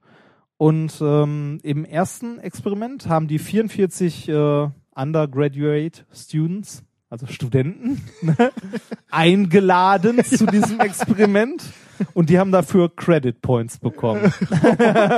das ist böse, oder? Ja, das ist, wobei, Die haben nicht mal Geld dafür bekommen. aber Kaugummis. Ja, aber Kaugummis. Ja, nicht alle. Also ja, es Ja. gibt natürlich auch die, die Referenzgruppe. Okay, ähm, im Experiment 1 gab's die äh, Gruppe, die halt Kaugummi bekommen hat und die, die keine bekommen hat. Also Gum and No Gum Condition. ist auch schön, Ja, ne? hat falsche studiert, oder? Ja, definitiv. ähm, und äh, die haben dann ein Lied vorgespielt bekommen. Äh, ich weiß jetzt gar nicht mehr welches. Ah, doch wohl, da. Und zwar ähm, das erste, was ich dir gerade Oh da in nein! die Liste geschmissen habe. Doch. Ehrlich? Ja. Und zwar drei Minuten lang, aber wir machen es jetzt nur mal ein paar Sekunden. Ich finde es nämlich Ich- mindestens genauso schlimm wie du. Herr- Der, das, das hat der Herr Remford verbrochen Ja. jetzt. Das wäre doch wirklich nicht nötig Ja, gewesen. vielleicht sind ja Leute, die das mögen. ja, aber die haben doch gleich alle einen Ohrwurm, Ja, oder? ja, aber also, wir können ja warte mal, Kaugummi wir, wir, ich wollte gerade sagen, wir geben euch noch fünf Sekunden, um Kaugummi zu Ja. holen. Fünf, vier, drei, zwei. Das ist Orbit ohne Zucker. Der schmeckt so. Das war lang irgendwie, ja, also auch ganz schlimm, ganz, ganz schlimm. Okay, so, jetzt- äh, die haben dieses Lied, also Gruppe 1, 44 Leute mit äh, No Gum Gum, Condition oder No Gum Gum und Condition? Gum Condition, Ah, beides beide, nacheinander. Beide. Okay. äh, haben das vorgespielt bekommen. Ist toll, oder? Mozart würde sich im Grabe umdrehen. David Getter. Ja, ist toll, ne? Trifft voll und ganz meinen Musikgeschmack. Wie lange dürfen wir das spielen, bevor wir hier von der GEMA Ärger kriegen? Mama, stopp. 30 Sekunden. Ja, Mama, ja, grausam, oder? Also das haben die vorgespielt bekommen, und zwar drei Minuten. Und danach, Warum? Warum dieses Lied? äh, weil das eingängig ist. Okay. Also weil es halt so, ne? Keine Ahnung, weiß ich nicht. Lag wahrscheinlich gerade darum. ähm, die haben dieses, Musik, äh, dieses Musikstück halt vorgespielt bekommen und sollten dann äh, drei Minuten bewusst, also danach drei Minuten bewusst nicht an dieses Lied denken. Ja.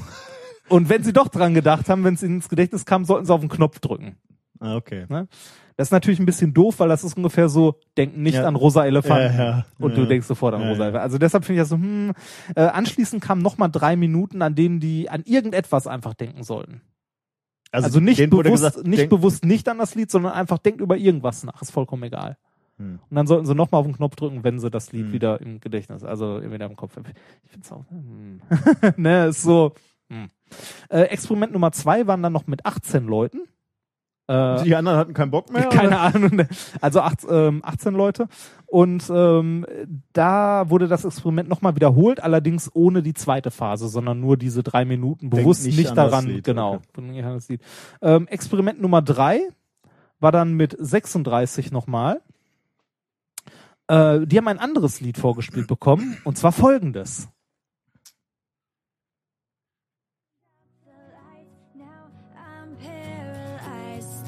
Stuck in that time when we called it love, but even Das war den Payphone Maroon in 5. paradise.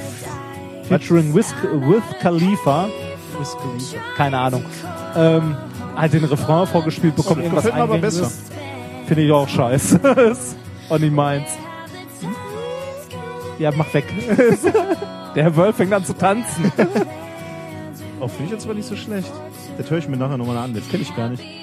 Echt nicht? Nee. Ich höre nicht so viel Radiomucke. Beim Duschen. Äh, auch nicht beim Duschen. Hm. Da Ähm, höre ich meine Musik. Okay, äh, in diesem dritten Experiment gab's äh, drei Conditions. Zwar Gum, No Gum and Tipping. Was ist Tipping? Tipping heißt mit den Fingern so auf dem äh, auf dem Tisch rumklopfen. Hä? Also, äh, Ja, so halt sich irgendwie ablenken. Achso, das, Genau. äh, die, die, die Probanden wurden aufgefordert, auf dem Tisch rund, rund Genau. zu hämmern, sozusagen. Genau. Okay. So, das Ergebnis dieser Studie, ne? ich, also ich, ich finde so bei Studien mit 18, 36 Leuten so mit Denk nicht an das Lied, ist ein Ergebnis immer ein bisschen fragwürdig.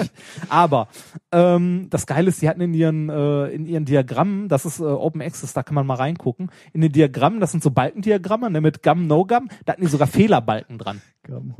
Ja, Fehlerbalken. Ja, ne? gut. Warum? Ja, ja. Ja, Standardfehler halt, ne? Ähm, das Ergebnis ist auf jeden Fall, Kaugummi kauen vermindert das innere Mitsingen um 30 Prozent. Ich finde das mal so was Schönes, so ein Takeaway, was man aus so einer Studie mitnehmen kann, oder? Kaugummi kauen vermindert das innere Mitsingen um 30 Prozent. Aber das heißt doch jetzt, ähm, du musst schon während des Lieds, das potenziell Genau. zum Ohrwurm wird, musst du schon Gekaut kauen, ne? haben, ja, ja, genau. Okay. Ja gut, das heißt, wir müssen jetzt alle morgens, äh, wenn, wenn wir Radio hören, Immer vorsichtshalber, Kaugummi rein. Genau. denn sonst kommt David Getter und wir sind den ganzen Tag Am Arsch. beschäftigt. ja, genau. so, da ist die Botschaft, um Das ist die 30 Botschaft, Prozent ja. Die reduziert. Forscher sagen, äh, die Ergebnisse demonstrieren, dass eine Kaubewegung, in diesem Falle das Kaugummi-Kauen, das unwirkliche Hören, äh, unwillkürliche Hören von Ohrwürmern unterdrückt. Tja, Hast gelernt, ne? Nicht schlecht eigentlich, Immer oder? schön Big Red dabei haben. Vorsichtshalber, also Radio nicht mehr ohne Kaugummi hören. Genau, Radio nicht mehr ohne Kaugummi hören. Ja, Jetzt könnte man fragen, was, was soll der ganze Scheiß? Also, ist ja, kommt noch äh, ja, ist noch so, so, so ein bisschen so ein hinterhergeschoben. Äh, das ist, äh, es könnte eventuell auch ein Ansatz sein, also dass Kaubewegungen oder eine komplexe Version von Kaubewegungen, halt irgendwas, was so auch den, den gleichen Apparat beansprucht, ähm, eventuell auch andere Störungen unterdrücken könnte, so Zwangsstörungen oder so. Okay. Ja, ein Ohrwurm ist ja im Grunde eine Störung in deinem Gehirn, die du loswerden möchtest. Ah ja, okay, ja, so Störung. Aber okay. Ja. Ja, das war Wrigley's gegen Ohrwürmer. gegen Würmer. Ja, vielen Dank. Das ist doch mal was wirklich Bitte. Handfestes. Was Praktisches, Ja, ne? Da kann man, ich gut. Kann man mal was mitnehmen. Ja, genau. Apropos mitnehmen. Ja. Du guckst so. Du sagst apropos mitnehmen und setzt das Bier an. Ja, ich dachte, ich, du, du, ich gebe dir eine Lücke, um zum Thema mitnehmen, vielleicht einen Schwank aus deiner Jugend zu erzählen. Gibt es nicht. Na gut. mich hat nie jemand mitgenommen. Ich dachte, du hattest nie eine Jugend. ja, das auch.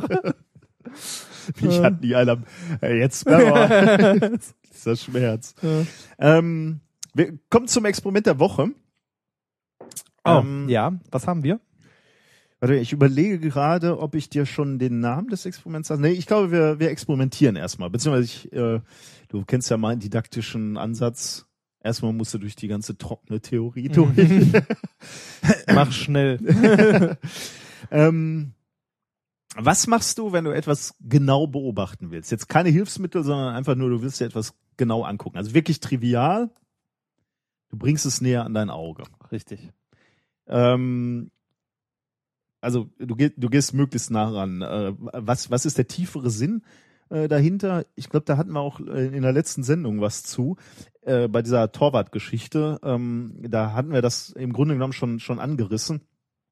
Äh, wa- was ist der tiefere Sinn des, des Objekts näher ans Auge bringen? Tiefere Sinn ist, du äh, vergrößerst den Sehwinkel, unter dem du das Objekt siehst. Wenn so eine Bierflasche direkt also hier so in, in 10 Zentimeter Abstand oder sagen wir mal so 20 Zentimeter Abstand ist, dann nimmt die halt relativ viel deines Blickwinkels ein. Der Sehwinkel, unter dem du die Flasche siehst, ist riesig, fast dein gesamter, äh, de- deine gesamte, ähm, alles, was du sehen kannst. Ja, dein gesamtes Blickfeld. Sehr, sehr gut, danke.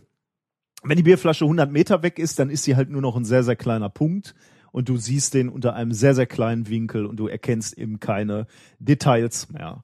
Ähm, wir wissen aber auch, das Prinzip des Näheranholens, um etwas äh, nahe zu betrachten oder sehr genau zu betrachten, äh, geht nicht äh, bis ins Extreme. Also du, du kannst einen Gegenstand nicht unendlich nah an dein Auge ran holen. Ja, das. Irgend, äh, also gut, äh, irgendwann stößt du gegen das Auge, Ja. dann ist natürlich ein Problem, aber viel früher hast du halt schon ein Problem. Du kannst irgendwann nicht mehr nachstellen, äh, scharf stellen. Genau, es wird irgendwann unscharf. Genau, also deine Augen sind halt nicht mehr in der Lage ähm, anzupassen. Äh, woran liegt das? Also da gucken wir uns mal kurz das Auge ein bisschen an. Also unsere Augenmuskulatur kann die Form der Linse anpassen äh, und nebenbei auch die Größe der Pupille einstellen. Ähm, und zwar immer so, dass das einfallende Licht auf der Augenrückwand, also auf der Netzhaut, ein Bild erzeugt. Das Bild nimmst du dann wahr von dem Objekt, was du dir anguckst. Das Bild nimmst du dann wahr äh, und das Gehirn kann das verarbeiten. Ähm, also da entsteht ja quasi ja so ein hm. Ist das dann ein virtuelles Bild? Was denn? eigentlich- Auf deiner Netzhaut? Nö, das ist ein richtiges eigentlich ein Bild. reales Bild. Ja. Ja. Ja. Also du siehst da ein reales Bild und, da- und das wird halt von den Rezeptoren wahrgenommen. Die Pupille, also wir haben eine Linse und die Pupille. Die Linse, klar, die stellen wir uns jetzt vor, wie eine, wie, wie, wie so eine optische Linse man, man sich vorstellt. Die Pupille funktioniert im Grunde wie- wie eine Blende in der Kamera. Also du hast Macht ein, halt auf und zu. Genau, du hast ein Loch halt, ne, was größer und kleiner werden kann. Ähm, und das ist interessant, also die, um die Pupille geht's eigentlich gleich. Äh, wir, wir kommen gleich nochmal zurück zum Auge, aber die, ähm, wir müssen nochmal kurz über die Pupille sprechen. Die Pupille, wenn es dunkel ist, geht maximal auf, um möglichst viel Licht reinzulassen.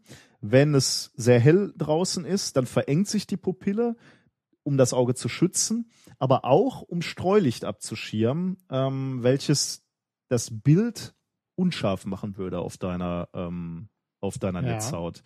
Ähm, bei der Kamera nur so nebenbei, also für, für die Leute, die, die mit, mit ähm, Kameras arbeiten, äh, ist es deswegen auch so, wenn du die ganze, wenn du die Bl- Blende ganz aufmachst, hast du zwar viel Licht, also du kannst relativ kurz belichten, aber du hast wenig Tiefenschärfe. Das heißt also, du musst das Objekt sehr genau scharf stellen und alles davor, dahinter ist unscharf. Damit kann man auch arbeiten, das ist ein schöner Effekt, aber du hast halt geringe Tiefenschärfe. Wenn du die Blende ganz zu machst oder sehr weit zu, ganz zu natürlich nicht, aber sehr weit zu, dann hast du wenig Licht. Aber du hast eine hohe Tiefenschärfe. Also dann kannst du sowas fotografieren wie Objekt, also du bist scharf, aber der Schrank da hinter dir auch noch oder der schöne Berg oder so im Hintergrund. Ähm, eben auch, weil ähm, bei, einer, bei einer ganz offenen Blende du so viel Streulicht hast und deswegen das Bild potenziell unscharf ist und bei einem bei einer geschlossenen Blende nur ein sehr sch- schmaler Strahl mit wenig Streulicht in, in, in die Kamera eindringt und du deshalb per se schon ein schärferes Bild hast auf verschiedenen Bildebenen. Ähm, ja, vielleicht noch mal ein Wort zur Linse. Wie gesagt, dieser Ringmuskel kann die Linse verstellen äh, und dadurch die Brechkraft der, Linse, der, der Augenlinse äh, verändern. Ähm, wenn du in die Ferne guckst, ist die Linse eher flach und je, je näher du die Bierflasche an dein Auge führst, desto, äh, desto mehr muss die sich krümmen, um überhaupt noch ein Bild äh, darstellen zu, äh, zu können.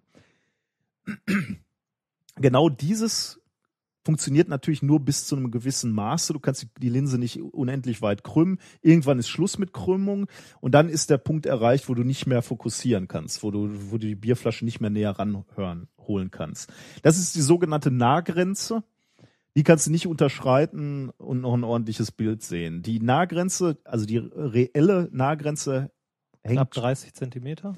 hängt stark vom Alter ab. Kinder starten mit sieben Zentimetern, also die können, können relativ nah ranholen. Da ist die, also die können noch, äh, noch näher Vorbei. gehen. Du solltest so, Zehn? ja, du könntest noch so knapp über zehn.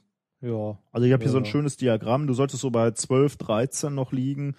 Ich schon nur noch so bei knapp unter 20. Und dann geht's langsam ab, so äh, Mitte 40, 50. Dann wird's wirklich extrem. Das ist dann der Bereich, wo Leute die Lesebrille brauchen Ah, und, und ja. immer den, das Buch so weit weghalten, um noch was lesen zu können. Weil sich dann eben der Nahbereich extrem ähm, erweitert quasi. Also der Nahbereich, in dem du nichts mehr sehen kannst. Ähm, gibt übrigens auch, wenn, wenn du mit Linsen rechnest, äh, gibt's auch eine, einen Normwert für diese, äh, für diesen äh, Nahbereich liegt bei 25 Zentimetern. Aber dann nur so neben, nebenbei. Also, du kannst kein Objekt unendlich nah ranholen und trotzdem scharf sehen. Du kannst natürlich einen Trick benutzen, die Lupe. Ja. Die Lupe ist eine Sammellinse. Also die, diese bauchigen Linsen, äh, also mindestens an einer Seite hat die so einen Bauch, meistens an beiden Seiten. Profis sagen dann konvex gekrümmt. Ähm, Profis. Schon wieder Profi. das haben die Leute noch nicht gehört. Das war in der Free-Show. Das äh, Ach so, schiebe ich ja. gleich vielleicht ans Ende der Sendung. Also ruhig mal bis zum Ende hören. Ähm, da, ähm, also du kannst den folgenden Aufbau machen. Also ich, der experimentelle Aufbau wäre dein Auge, dann kommt eben diese Lupe, die Sammellinse, dann kommt das Objekt und das Objekt ist noch vor dem Brennpunkt. Ja. Äh, dann hättest du den Aufbau, ähm, wo du das Objekt schön groß sehen Ja. kannst. Das macht nämlich dann ein virtuelles Bild. Genau, da kommen wir jetzt zu. Warum sehen wir das Objekt jetzt größer? Die Lichtstrahlen, die vom Objekt kommen, werden ja in der Linse gebrochen. Und zwar, ja, ich muss jetzt, also ohne, ohne Zeichnung zu machen, muss ich ein bisschen, ver, verzeiht mir so ein bisschen die, jetzt wird so experimentell in der Sprache. ähm, ähm, die, die Lichtstrahlen werden stärker gebrochen, als es mit, mit einer, mit der normalen Augenlinse möglich wäre. Also es geht steiler sozusagen Richtung optische Achse. Mhm. Kannst du mir folgen oder kannst du das besser Nee. sagen? So spontan, also Also der, der Winkel wird einfach steiler, ähm, mit dem die, äh, mit dem die Lichtstrahlen auf unsere Netzhaut gebrochen Also man, werden. man könnte so sagen, das Objekt, was vor der Linse, also vor, vor der Lupe ist äh, und vor deren Brennpunkt noch, ne? Ähm, vor oder hinter? Nee, vor, ne? Vor. Vor. dem Brennpunkt noch, wird hinter der Lupe, also auf Augenseite, abgebildet als Objekt wieder in einer virtuellen Ebene. Nee, tatsächlich eigentlich nicht. Eigentlich wird die hinter dem Objekt als, ähm, als virtuelles Bild abgebildet. Hä? Hinter dem. Hinter dem Objekt. Aber du Moment, siehst, deswegen mal, ist es ein virtuelles Bild. Ja, aber vor, warte, Moment, was heißt vor dem Brennpunkt? Vor dem Brennpunkt heißt an der Linse? Ja. Vor? Ah, okay. Ich habe Ja. vor halt auf der anderen Seite. Nee, deswegen habe ich. Okay. hab ich aufwendig gesagt, Li Auge, Linse, Objekt, Brennpunkt. Ah, okay. Da. Ja, nee, dann stimmt. Dann äh, hast du da keinen. Okay, aber darum geht's auch gar nicht. Da müssen wir gar nicht so, äh, müssen wir gar nicht so so ähm, detailliert machen. Wir, wir, wir, wir, wir stellen uns einfach nur vor, durch die Sammellinse wird das Licht etwas stärker sogar noch in Richtung Augenzentrum abgelenkt. Jetzt haben wir ja gerade schon gesagt, ähm, wie wir so ein Objekt wahrnehmen, hängt davon ab, wie, wie dieser Sehwinkel ist, unter dem wir das äh, Objekt sehen. Und der, ähm, dieses Objekt oder die Lichtstrahlen, die vom Objekt kommen, kommen jetzt unter einem relativ steilen Winkel auf unsere Netzhaut gefallen. Und wir interpretieren also, wenn wir dann so, wir, wir, als Menschen würden wir sagen, das Licht muss geradlinig kommen, muss also aus, aus, aus diesem steilen Winkel kommen. Offensichtlich muss das Objekt sehr, sehr groß sein. Ja. Ähm, und genau deswegen äh, nehmen wir dieses Objekt eben als ähm, Groß wahr. als groß wahr, weil eben dieser Sehwinkel größer wo- geworden ist, da, dadurch, dass diese Sammellinse das Licht ablenkt. Was wir gerade schon etwas vorgreifend diskutiert haben, ähm, hinter dem eigentlichen Objekt entsteht jetzt ein virtuelles Bild und dieses virtuelle Bild ist vergrößert, also viel größer als das reale Objekt und es erscheint sehr weit weg. Und deswegen können wir sehr entspannt uns dieses Objekt angucken. Also wir, unsere Augen stellen sich auf unendlich ein. Wir sehen dieses riesige Objekt, äh, was vergrößert ist und wir können Details erkennen, ähm, die wir sonst nicht erkennen würden. So funktioniert eine Lupe. Was machen wir jetzt, wenn wir ein Objekt vergrößern wollen, aber wir haben keine Linse? Dann, wir haben ja gerade gesagt, wir haben zwei Dinge in unserem Auge, die uns helfen, scharf zu sehen oder schärfer zu sehen. Das eine ist die Linse, der können wir mit Hilfe der Lupe auf die Sprünge helfen. Das andere ist die Pupille, die sozusagen als Blende äh, wirkt. Ähm, das Problem ist, die Pupille kann äh, sich auch nicht unendlich klein machen und damit nicht unendlich die Schärfe erhöhen. Da gibt es auch ein biologisches Limit, nämlich etwa zwei Millimeter. Kleiner kann diese Öffnung nicht werden. Ähm, und wir hatten gerade schon gesagt, wenn wir die Blende noch kleiner machen könnten, wenn wir die Pupille noch kleiner machen würden, würden wir dieses Streulicht verringern und damit eben die Tiefenschärfe verringern und dadurch ein schärfe, scharfes Bild auf unserer Netzhaut abbilden. Ähm, das Prinzip ist übrigens bekannt äh, von der Lochkamera. Die Lochkamera arbeitet ja genau so. Ähm, da hast du auch nur eine Lochblende und ähm, du, du lässt quasi in die Lochkamera kein Licht einfallen, außer das Licht von einem sehr, sehr kleinen Bündel, äh, was in gerade Verbindung zwischen Objekt und Bildpunkt liegt. Und dieses Objekt ist dann, wenn, wenn, er, wenn du die Lochkamera oder die Blende de- der Lochkamera möglichst klein machst, ähm, verhältnismäßig oder kann verhältnismäßig scharf sein. Dafür hatten wir in der Schule im Physikraum bei den Verdunklungen, die man runterfahren konnte, an einer Stelle in der Verdunklung ein winzig kleines Loch. Also ey, tatsächlich dafür, um das zu Ja, demonstrieren. das, das hat unser, äh, unser Physiklehrer da irgendwann mal reingestanzt, um das zu Und zeigen. wann, was hast du dann gesehen? äh, du hast das Bild von außen gesehen. Was für ein Bild? Ja, also äh, so als ob du rausgucken würdest.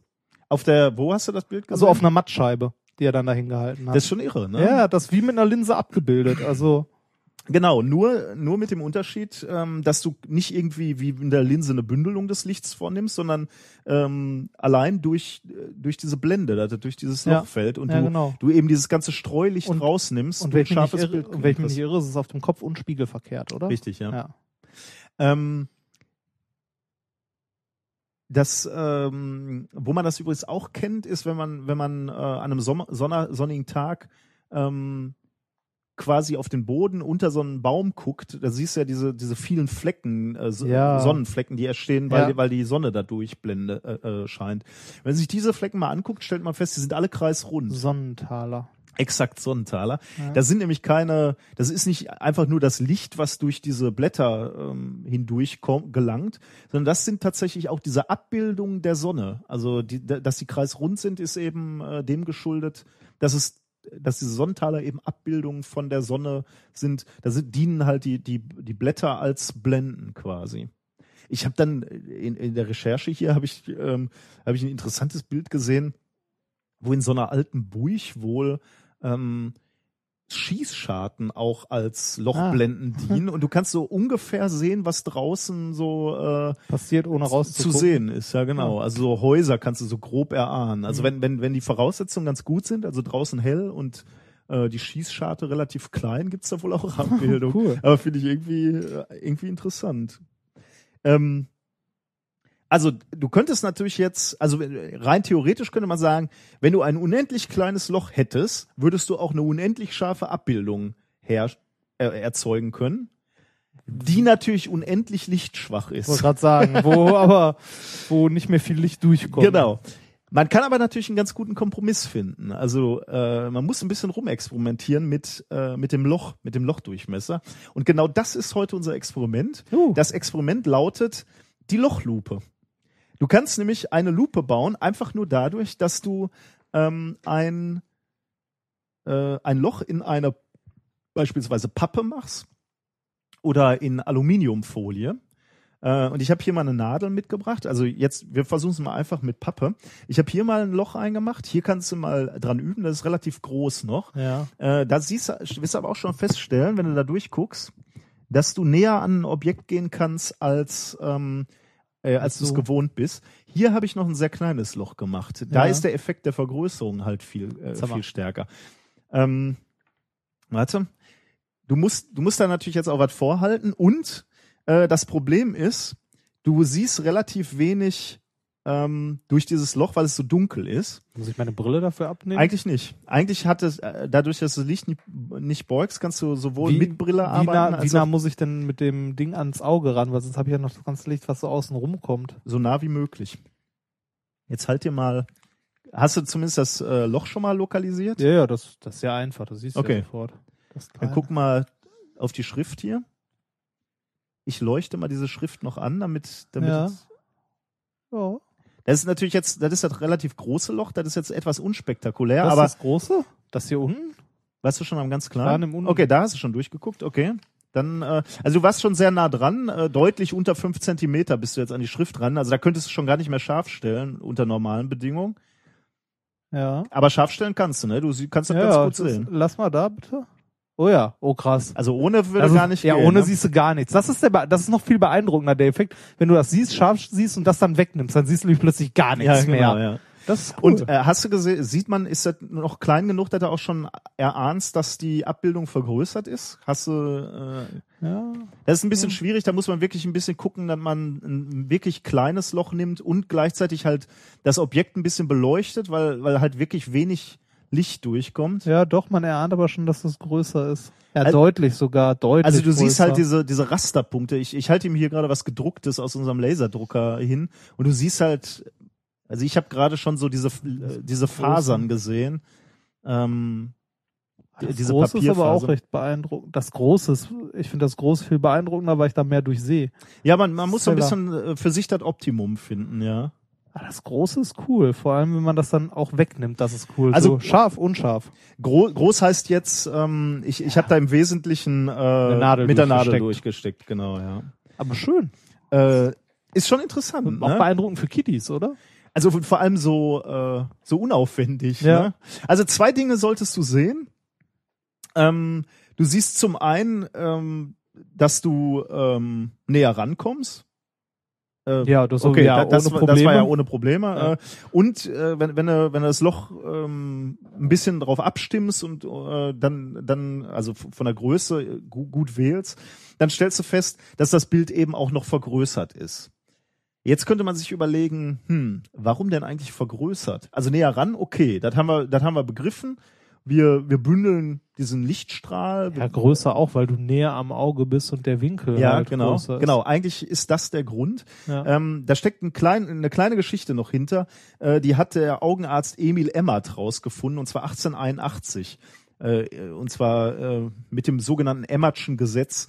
Der beschreibt nämlich einen, einen äh, Zusammenhang zwischen der Bildgröße eines Objektes auf der Netzhaut, seiner Entfernung und der wahrgenommenen Größe. Also Bildgröße auf deiner Netzhaut, also was dein Gehirn tatsächlich sieht, wie groß ist das auf meiner Netzhaut, die Entfernung und das, was dein Gehirn denkt, wie groß ist das Objekt. Mhm. Ähm, ähm, du siehst jetzt ein Objekt auf deiner Netzhaut, wo der Winkel relativ groß ist, ne? Weil du so nah dran bist. Ja, genau. Dein Gehirn sagt aber gleichzeitig, dieses Objekt kann nicht so nah dran sein, denn so nah kann ich gar nicht gucken. ah, Deswegen sagt es sich, das muss also weiter weg sein. Und weil ich es unter so einem großen Winkel sehe, muss es also groß, Groß sein. Okay. Das ist also ein Effekt, der in deinem Gehirn passiert. Deswegen haben wir hier ein vergrößertes Bild des Objektes. Hm. Das ist die Lochkamera. Äh, Quatsch, ja, Lochkamera eigentlich Ja, auch, aber, aber die, Lochlupe. die Lochlupe. Einfach mal ein bisschen rumexperimentieren, ist ja relativ wenig aufwendig. Also die, die wichtigen Sachen sind, ähm, versucht man ein paar unterschiedlich große Löcher, also wie gesagt, äh, ich glaube, es macht nicht viel Sinn, deutlich größer zu gehen als Nadeldurchstich, aber man kann eben auch feiner versuchen durchzustechen. Und was halt wichtig ist, weil, weil dann, je kleiner das Loch wird, äh, ihr tatsächlich auch Ich glaube, sehr cool. weniger Licht dadurch kriegt. Ihr müsst das Objekt meistens beleuchten. Also entweder geht ihr raus in die Sonne oder ihr habt irgendwie einen schönen LED-Leuchter. Leuchtet aber nicht direkt ins Auge. Ja, bitte nicht, ja. Aber ist ein äh, schönes Experiment. Wie du schon sagst, vor allem so schön einfach. Hey, genau, ja. Man braucht nicht viel. Gut, haben wir uns ein bisschen Musik verdient. Ja, bitte. Ähm, wir haben ja heute schon was Ja. gehabt durch deinen. Äh, Ja, ja, äh, schlimmer kann es nicht mehr werden. Wir hatten ähm, in, in der letzten Woche hattest du, war das letzt, le- bei, bei der letzten Folge ähm, Periodensystem? nee, schon länger. Oder her, war ist zwei Folgen her? Ich weiß nicht. Jedenfalls hat uns Ach ein so, Hörer, das meinst du. Ja, das kann sein. jedenfalls, äh, äh, wie hieß das Element noch über das wir gesprochen? Laurentium. Laurentium. kommt übrigens in diesem Lied auch vor.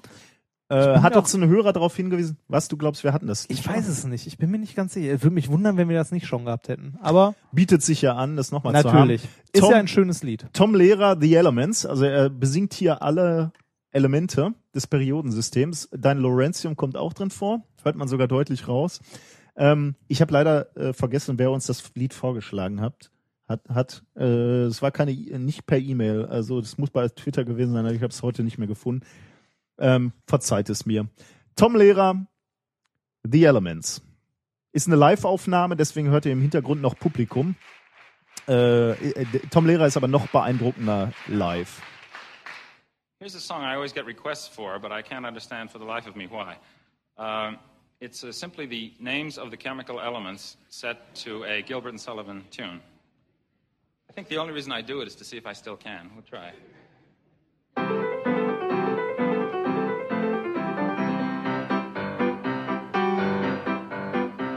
There's antimony, arsenic, aluminum, selenium, and hydrogen, and oxygen, and nitrogen, and rhenium, and nickel, neodymium, neptunium, germanium, and iron, americium, ruthenium, uranium, europium, zirconium, lutetium, vanadium, and lanthanum, and osmium, and astatine, and radium, and gold, actinium, and indium, and gallium, and iodine, and thorium, and thulium, and thallium. There's yttrium, ytterbium, actinium, rubidium, and boron, gadolinium, niobium, iridium, and strontium, and silicon, and silver, and samarium, and business bromine, lithium, beryllium, and barium. I left out one, actually.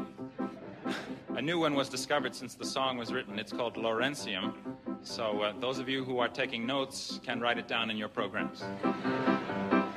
There's holmium and helium and hafnium and erbium and phosphorus and francium and fluorine and terbium and manganese and mercury and molybdenum and magnesium and dysprosium and scandium and cerium and cesium and lead, praseodymium and platinum, plutonium, palladium, promethium, potassium, polonium, tantalum, magnesium, titanium, tellurium and cadmium and calcium and chromium and curium. There's gold and californium and fermium, berkelium, and also mendelevium, einsteinium, nobelium, and argon, kryptonium, radon, xenon, zinc, and rhodium, and chlorine, carbon, cobalt, copper, tungsten, tin, and sodium.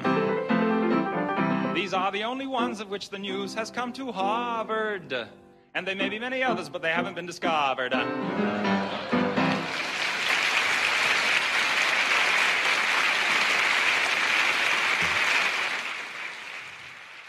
Ja, kurz aber war schön Ein gewesen. großartiges Lied. Äh, Tom Lehrer ist äh, auch jemand, der ähm, mehr als nur dieses Lied geschrieben hat. Also war so ein, ja, äh, ich, ich glaube, er war Mathematiker und hat viel so äh, ähm, Lustige Sachen. lustige Sachen, aber auch viele naturwissenschaftliche Lieder gemacht. Ja, ähm, das sind wir schon Das wieder. tat gar nicht so weh. Ja, wie gesagt, ich, Ja. äh, ich schlag ja keine Lieder mehr vor, Ja. weil ich bin ja diesen Schmerz gewohnt. Kommen wir zu äh, einem weiteren festen Bestandteil dieser Sendung, über den ich mich auch immer wieder freue, und zwar Schrott aus China. Das China Gadget der Woche. Und äh, ich habe es diesmal liebevoll genannt vollkommen ohne Schokolade. Ich verstehe kein Ich habe Wort. zu viele Werbedinger geguckt. Was war vollkommen ohne Schokolade? Ach, das gab's mal den Spruch? Ja, vollkommen ohne Schokolade. Kenne ich nicht. Weiß ich wirklich nicht. Aus dem Hause Ferrero. Was? Aus dem Hause Ferrero. Vollkommen ohne Schokolade? Ja, was ist Ach denn so, ohne äh, warte mal, ohne Schokolade ist dieses ähm, äh, äh, Raffaello? Richtig, Ehrlich? Raffaello. Genau. Mein Gott. Vollkommen ohne Schokolade. Und zwar, es geht um, wie ja jetzt jeder weiß, um den kartesischen Taucher. Was? Das, ja, das Da, jetzt mal, jetzt mal eine Frage. ja. Du bist zwei Wochen lass ich dich, äh, hab- lass ich dir an der langen Leine. Ne? Du bist beim ZDF. Kann es sein, dass du irgendwelche Werbeverträge äh, abgeschlossen hast? Nein, nein. Zeig mal, ob du neue Tattoos hast. Im, so, im, nee, im, im ZDF wird ja keine Werbung gemacht. Bei allem, was wir getestet haben, also, ne, waren alle Markennamen abgeklebt, immer schön. Also keine Schleichwerbung, ja. Ja, vor allem auch äh, willst du nicht, wenn du irgendwie, was weiß ich, einen Staubsauger testest und sagst, der Einer ist Schrott. Der, ja, der ist Schrott oder der ist gut, dann kommt die andere Firma an und sagt, ja, warum habt ihr nicht unseren genommen? Ja, stimmt, ja. Also, ne? Das heißt, man lernt bei eurem Versuch auch gar nichts. Doch, man lernt, äh, ob der äh, 300 Sa Ach so, Euro ja. Sauger besser ist als der 100 Euro Sauger. Zum Beispiel. Das soll ja nicht nur was, es soll unterhaltend sein. Okay, äh, der kartesische Taucher. Ähm, ich habe dir nämlich dieses wunderschöne Ding hier mitgebracht aus China und zwar The Hydrodynamic Jellyfish Ferry New Magical. Was ist los? Dieses wunderschöne Ding, das kannst du auch mal fotografieren. Hydrodynamic Jellyfish Fairy. New, Magical. Das Schöne, das Schöne ist, in Oh, der, Be so in der. Beschreibung stehen auch so geile Sachen wie When the magical jellyfish sink to the bottom. also jedes Mal, wenn hier Jellyfish in der Anleitung steht, steht da magical jellyfish. ist geil, ne? Ah, das also besonders schön finde ich auch hier unten die Symbole äh, auf der Packung. Hier äh, nicht für Kinder unter drei Jahren, also von 0 bis 3, äh, recycelbar. Und ich weiß nicht, was das letzte ist. Oh ja. Nicht für Pac-Man? ich habe keine Ahnung. Okay, ja, sieht komisch aus. Ähm, äh, willst du die Rückseite? Willst du nicht die Beides. Vorderseite? Also, Fotografieren wir okay. beides. ähm, okay, das Ding ist ein kartesischer Taucher. Was ist ein kartesischer Taucher? Soll ich, äh, du weißt das natürlich. Ich weiß das, es, ja. Weil du das mal gebaut hast. Ein kartesischer Taucher ist ein kleines, äh, ein kleines Männchen oder eine, äh, häufig auch aus Glas geblasen, ein kleines Ding, das man, ich habe hier noch einen, äh, schon mal vorbereitet. Äh, ein kartesischer Taucher ist ein kleines, äh, ja, ein kleines Kunstwerk, in diesem Fall aus Plastik. ähm, äh, was denn? Ein kleines, Ein kleines Kunstwerk. Kunstwerk, ja. Bitte schaut euch dieses Foto an.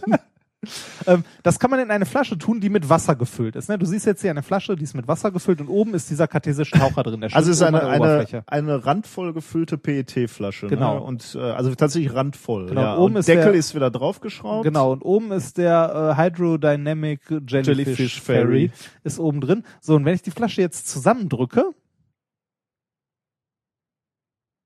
dann, Muss er richtig Gas geben, ne? ja, ist ein bisschen, Aber äh, okay, dann er sinkt. schwingt der nach, äh, schwimmt der nach unten, genau, ja. Möchtest du das mal als Video haben? Video meinst du? Ja, guck mal, das kann man doch. Warte. Das, hast du? Ich, Moment. Da muss, da muss ich wirklich feste drücken irgendwie, ne? Die Flasche ist nur so suboptimal. Warte, ich versuche dich so in Schnitt zu setzen, dass deine Tattoos zur Ja, Geltung bitte, kommen. bitte. Los geht's. Das ist das Einzige, was ich vorzuweisen habe. Da taucht er runter. So. Und wenn, also wenn ich Druck auf die Flasche ausübe, wenn ich jetzt den Druck wieder weglasse, taucht er wieder auf. so, und das kann ich immer wieder machen. Ein kleines Spielzeug. Sehr gut. So, das Ding ist relativ bekannt.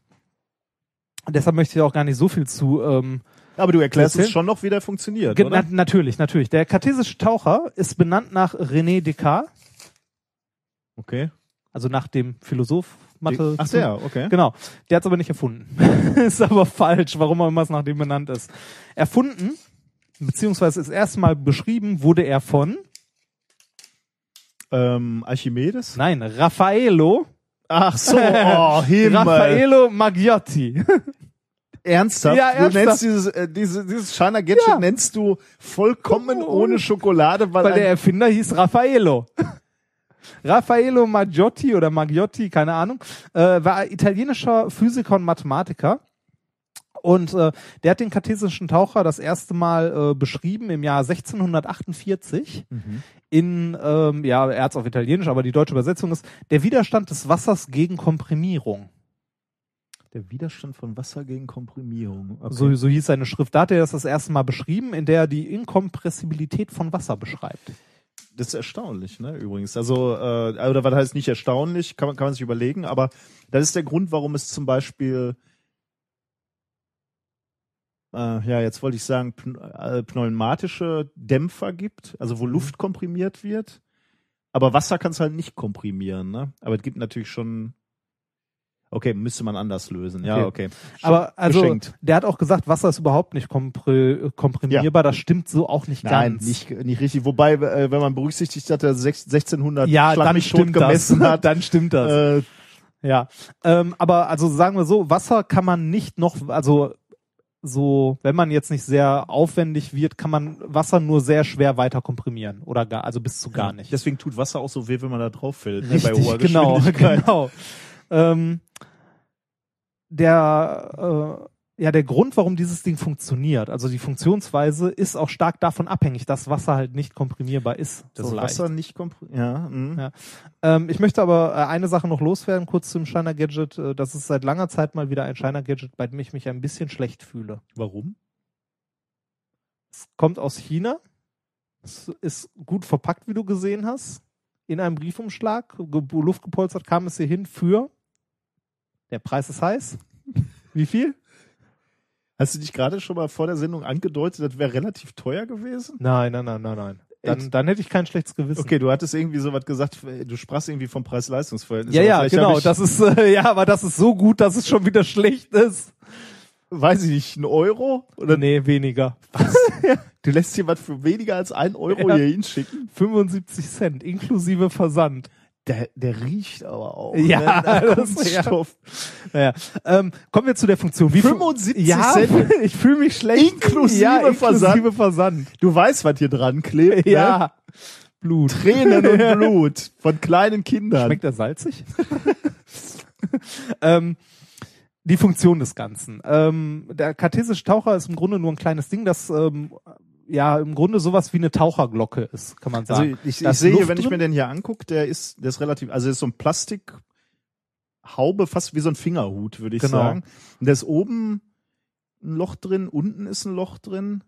Und ich glaube, hier seitlich sind auch Öffnungen, die in, Genau. in den. Aber eigentlich ist der oben, äh, das Loch oben ist äh, ich glaube, der ist aus, Euro, äh, aus, aus ja hydrodynamischen Gründen. Das Also- ist ja der Hydrodynamic Jellyfish. also eher so die, die, die Schlitze am Rand, die sind die entscheidenden, ne? Die Genau. führen nach innen. Also ne? genau, Ins- es ist also es ist wie eine Taucherglocke, kann man Genau. sagen. Also in, innen drin ist der, äh, der, ähm, der Fingerhut mit Luft gefüllt, aber er Genau. ist nicht abgeschlossen nach außen, Genau, er sondern da kann Wasser eindringen, ne? nach unten hin offen. Genau, ist nach unten hin offen. So, wenn wir das Ding jetzt in der Flasche haben, schwimmt es natürlich oben, weil Luft drin Luft ist drin, mhm. und der Auftrieb das halt nach oben treibt. Wenn ich jetzt die Flasche zusammendrücke, dann komprimiere ich das Wasser da drin ja nicht, weil ich es nicht nicht, weiter ja. komprimieren Das kann. heißt, das Wasser will ausweichen genau. und sucht sich einen Ort, wo es hingehen kann. Genau. Und das Einzige, was in der Flasche noch ist, was komprimiert werden kann, ist Luft. In dem Jellyfish. Genau, und zwar die Luft, die in diesem Jellyfish drin ist. Und wenn ich die Flasche weit genug zusammendrücke, ähm, komprimiere ich die Luft da drin so stark, dass der Auftrieb nicht mehr reicht, um den Jellyfish oben zu halten und deshalb sinkt er nach unten ab. Weil das Volumen des, des der Luft in dem, in dem Genau, Jellyfish kleiner, kleiner wird, wird. weil es komprimiert wird. Das heißt, und, und Wasser strömt nach. Das heißt, wir haben jetzt plötzlich in diesem Fingerhut oder in diesem Jellyfish äh, nicht nur Luft, sondern Wasser und Luft. Das heißt, Ja. man könnte sagen, der, der gesamte Jellyfish ist schwerer geworden Ja, und genau. deswegen reicht der Auftrieb nicht mehr aus. Ne, Genau. Nebenbei, genau, ja, und de- deswegen sinkt er runter. Ja, interessant. Richtig. Ja. Und wenn ich wieder loslasse, dann äh, dehnt sich die Luft wieder aus, weil der Druck ja weg ist. Und das Ganze steigt wieder nach oben. Schön, ja. Ja. Da, da gibt's auch Experimente, also die kann man auch selber bauen, ne? Aus so, Ja. da braucht man nicht unbedingt für 75 Cent äh, etwas aus dem Internet zu bestellen. Ja, ich fand's so schön. Ich habe direkt zwei gekauft. Hallo, die sind doch wirklich toll, oder? Und äh, die, die sind sogar noch. Du findest das nicht, ne? Ich finde die toll. Das ist sogar noch so eine so eine kleine Ecke Hightech. Die haben nämlich hier an der Seite, wie du gesagt hast, schon so, äh, so tolle ähm, kleine Öffnungen. Dadurch kann nämlich Folgendes passieren. Ich drücke hier nochmal drauf, damit du das sehen kannst. Das muss ich jetzt nicht filmen. So, der geht runter. Das steht auf der Packung, der soll sich drehen irgendwie. Genau. Ne? Und zwar, wenn ich den so stoßweise loslasse, dass da stoßweise die Luft oder das Wasser halt wieder rausgeht. Oh, du kannst den ja richtig Ja. steuern. Kannst du den drehen. Toll, ne? So, und jetzt, so, das bau mir mal für 75 Cent. Gib mal her, das So. Ding. Da musst du wirklich feste drücken. Ja. ist schön, oder? Boah, guck mal, Ja. wie schön der sich zusammenschnürt hier. Geil. Ist ein tolles. Ja, und jetzt mecker noch mal bitte. Die Chinesen. ja. Deswegen werden die uns irgendwann hier überrollen. So, das war quasi ein zweites kleines Experiment der Woche, weil es sich so angeboten hat. Wa- Warum hat es sich eigentlich angeboten? Äh, weil du hattest, glaube ich, auf dem Potluck-Workshop mit irgendjemandem drüber gesprochen und meinst, ja, das machen wir als äh, Experiment dann Echt? nächsten Sendung. Ah. Ja, Ja, Genau. du, du hast, ich, ich konnte mich schon nicht mehr dran erinnern. Ja. War, ich, war ich betrunken? So dem hörst du zu. Und so höre ich mir selber Ja. zu. Ich hatte, äh, du hattest dann heute Morgen gesagt, irgendwie, äh, du hättest in den äh, den Sendungsplan geguckt und äh, ich hätte ein völlig anderes Experiment rausgezogen. Ja. Schön. Also super. Hatten wir doch zwei Experimente der Woche. Ja. Ist doch, ist doch auch nicht das eins kann man günstig nachbestellen für 75 Cent. Das Und vermutlich auch einfach bauen. Wir sollten in die Shownotes einen Link äh, zu einem Selbstbau. Den kannst du gerne raussuchen. Ich habe schon mal den für die 75 Cent Wir sind faul Variante rausgesucht. Gut, ich suche den, ich suche dann noch einen, äh, warte, ich notiere mir das hier eben. Shownotes. Gut. Ethisch einwandfreier Taucher. Ja. So. Gut. Kommen wir zum nächsten äh, Thema, mit dem ich dich gerne beleidigen möchte. Das Thema lautet Fettreif. Es hat mit dir gar nichts zu tun. Du hast mich gerade sofort wo Ja, angeguckt. Nichts hat es mit dir zu tun, mein Ja. junger Freund. Ich weiß ja, dein Fahrrad wurde dir gestohlen. Du kannst Richtig. keinen Sport Ich treiben. würde so gerne. Ey, ohne, ich wäre heute Bei tatsächlich. Wetter aber wirklich. Ich ne? wäre heute tatsächlich super gern mit dem Fahrrad hier hingefahren heute Morgen. Ich war sogar früh genug wach. Ja, Tut mir wirklich leid. Ja, ne? mir auch. Ich will mein Fahrrad zurück. Dem Holgi haben sie doch neulich auch ein Fahrrad Ja, geklaut. Ne? richtig. Ob, ob, ob Wir- es Leute gibt, wir teilen das gleiche Stalker, Schicksal. Ja, so, so Stalker, die Nee, sammeln, die ich sammeln so Fahrräder von, äh, Von Podcastern. von berühmten Ja, Podcastern. berühmten. Ja, Junge, du Ja. bist ganz weit vorne. Genau. Mein Fahrrad ist noch da. Ich stelle das heute, Morgen, heute Abend mal auf die Straße. Nee, ich werde wahrscheinlich morgen oder übermorgen mal äh, beim Fahrradhändler meines Vertrauens vorbeigehen und mir ein neues Fahrrad kaufen, weil Also also, ein ordentliches Fahrrad kostet Geld, ne? das, was mir geklaut wurde, war ein knapper Tausender. Und das Schlimme ist, dass du damit so viel erlebt Ja, hast. richtig, ne? genau. Das ist dann mieses da in der ganzen Geschichte. Den Ja, ich- Sat, den, ich habe ich hab den Sattel sechs oder 7.000 Kilometer eingesessen, den guten Ledersattel. Ja, Ich kenne das von meinen, äh, also Fahrrad natürlich auch, äh, das, das wird mir auch schmerzen, aber Fahrrad wurde mir noch nicht gestohlen. Aber Sportschuhe kann ich auch ganz schw- schwer nur wegschmeißen. du, du, ich wollte gerade fragen, dir wurden mal Sportschuhe gestohlen. Das ist so, hm. Ja, Stalker. ne? Nee, aber so, äh, mit denen ich was erlebt habe, die kann ich nicht, so Kletterschuhe oder Laufschuhe. Äh, Ja, das ist halt echt so. ich, kann, ich kann doch nicht die Schuhe wegschmeißen, mit denen ich einen Marathon gelaufen bin. Die hängen. Du hast, du hast den kartesischen Taucher Nein, kaputt komm. gemacht. Nein, mach weiter, red weiter. Ich, ich mach den, Das ist meiner. Ja, da ist wieder alles okay. So, Ich würde da nicht so mit den Fingern dran gehen. Äh, der, der riecht so fies nach Plastik. Ich glaube nicht, dass das so gesund ist. Bin, hast du kein Problem mit. ne? Ja. Interessiert dich mein Thema Nummer drei, Fettreif? ja, tu das.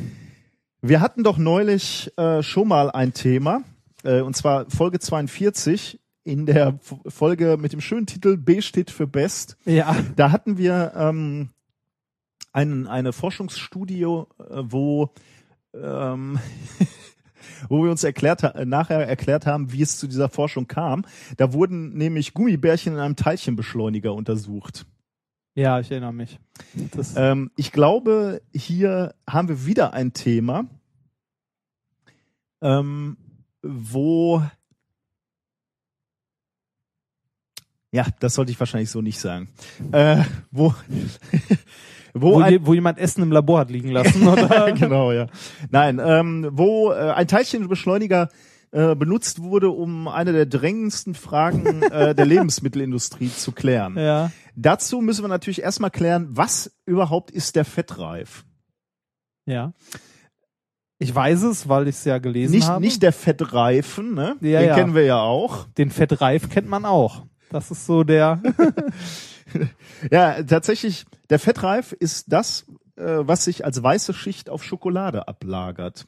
wenn sie einmal angeschmolzen war oder so, ne? Oder? Zum, zum Beispiel, wir, wir sprechen gleich darüber, wie es dazu kommt. Ähm, aber gesehen haben das, glaube ich, schon relativ viele. Ne? Also diese, diese weiße, ja, so, eine- so ja, eine weiße der, auf der Tafel. Schokolade, die bei Oma zehn Jahre im Schrank lag, die man dann irgendwann vorgesetzt bekommt, oder nicht? Und sich früher trotzdem gefreut hat. Ja, Ne? ja. Aber da hat man es doch, da auf jeden Fall, ne? Du, du hast jetzt tatsächlich schon äh, so im Vorbeigehen, wie ich es von dir gewohnt bin, schon zwei Dinge genannt, die tatsächlich wichtige Kriterien für die Entstehung des, des Fettreifes sind. Alte Das ist- Frauen? Nee. genau. Die, Genau. Und deswegen hat man für dieses Experiment eine Oma in einen Teilchenbeschleuniger Ja, gesteckt. du, du bist ja skrupellos, was Omas und Experimente angeht. Warum das? Achso, wegen Bei deinem Science Slam. Ja, schön. Ähm, äh, meine, meine Oma lebt gar nicht mehr. Ne? Aber Ich, ich, Meine auch Ich bild mir ein, äh, die freut sich immer, wenn ich einen Science Slam halte und, und meine Oma kommt drin vor. Haben mir meine Eltern mal irgendwann gesagt, deine Oma wäre stolz auf dich. Da, hatte ich eine Träne im Knopf. Ja. Na gut, äh, aber zurück äh, zu, zu diesem Exper Experiment.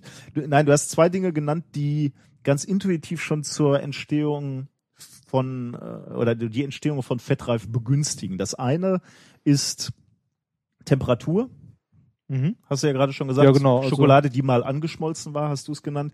Und ähm, Schokolade, die bei Oma zehn Jahre im Schrank lag. Also Alter. Äh, Zeit, genau. Das sind Okay. äh, beides tatsächlich ähm, äh, äh, Faktoren. Also Fragen, bei Schokolade kenne ich mich aus. ja, genau. Fettreif, also jetzt, jetzt werden wir etwas ähm, äh, Ich bekomme übrigens Hunger mittlerweile ich bei der Folge. kann dir ich kann dir einen Muffin anbieten, ein Stück vom Muffin. Möchtest, möchtest du? Nein. Warum nicht? Nein, ich hatte Kuchen heute schon. Also okay. So. Äh, und ich kann dir äh, meine äh, unsere russische ähm, Oh, Doktorandin hat Oh. mir mitgebracht. Äh, echt, warum hast du was? kann ich nicht lesen, Das, aber das ist wieder diese Chefgeschichte, ne? Chef kriegt was mitgebracht. sind so äh, da ist äh, Rum oder so drin. Also Mm. also hier steht es, Chocolate Candy Liquor Flavored Chocolates. Möchtest du? Nee, danke. Okay. Warst du mit dem Geigerzähler schon dran? dann kann ich dir nicht mehr helfen. So, jetzt lass mich bitte diese Geschichte ja, erzählen. bitte. Fettreif bildet sich, wenn flüssiges Fett, also beispielsweise aus der Kakaobutter, ähm, aus dem Inneren der Schokolade an die Oberfläche Tritt. geling, gelangt und dort kristallisiert. Äh, deswegen, das Weiße, was du da siehst, sind tatsächlich Fettkristalle. Hm.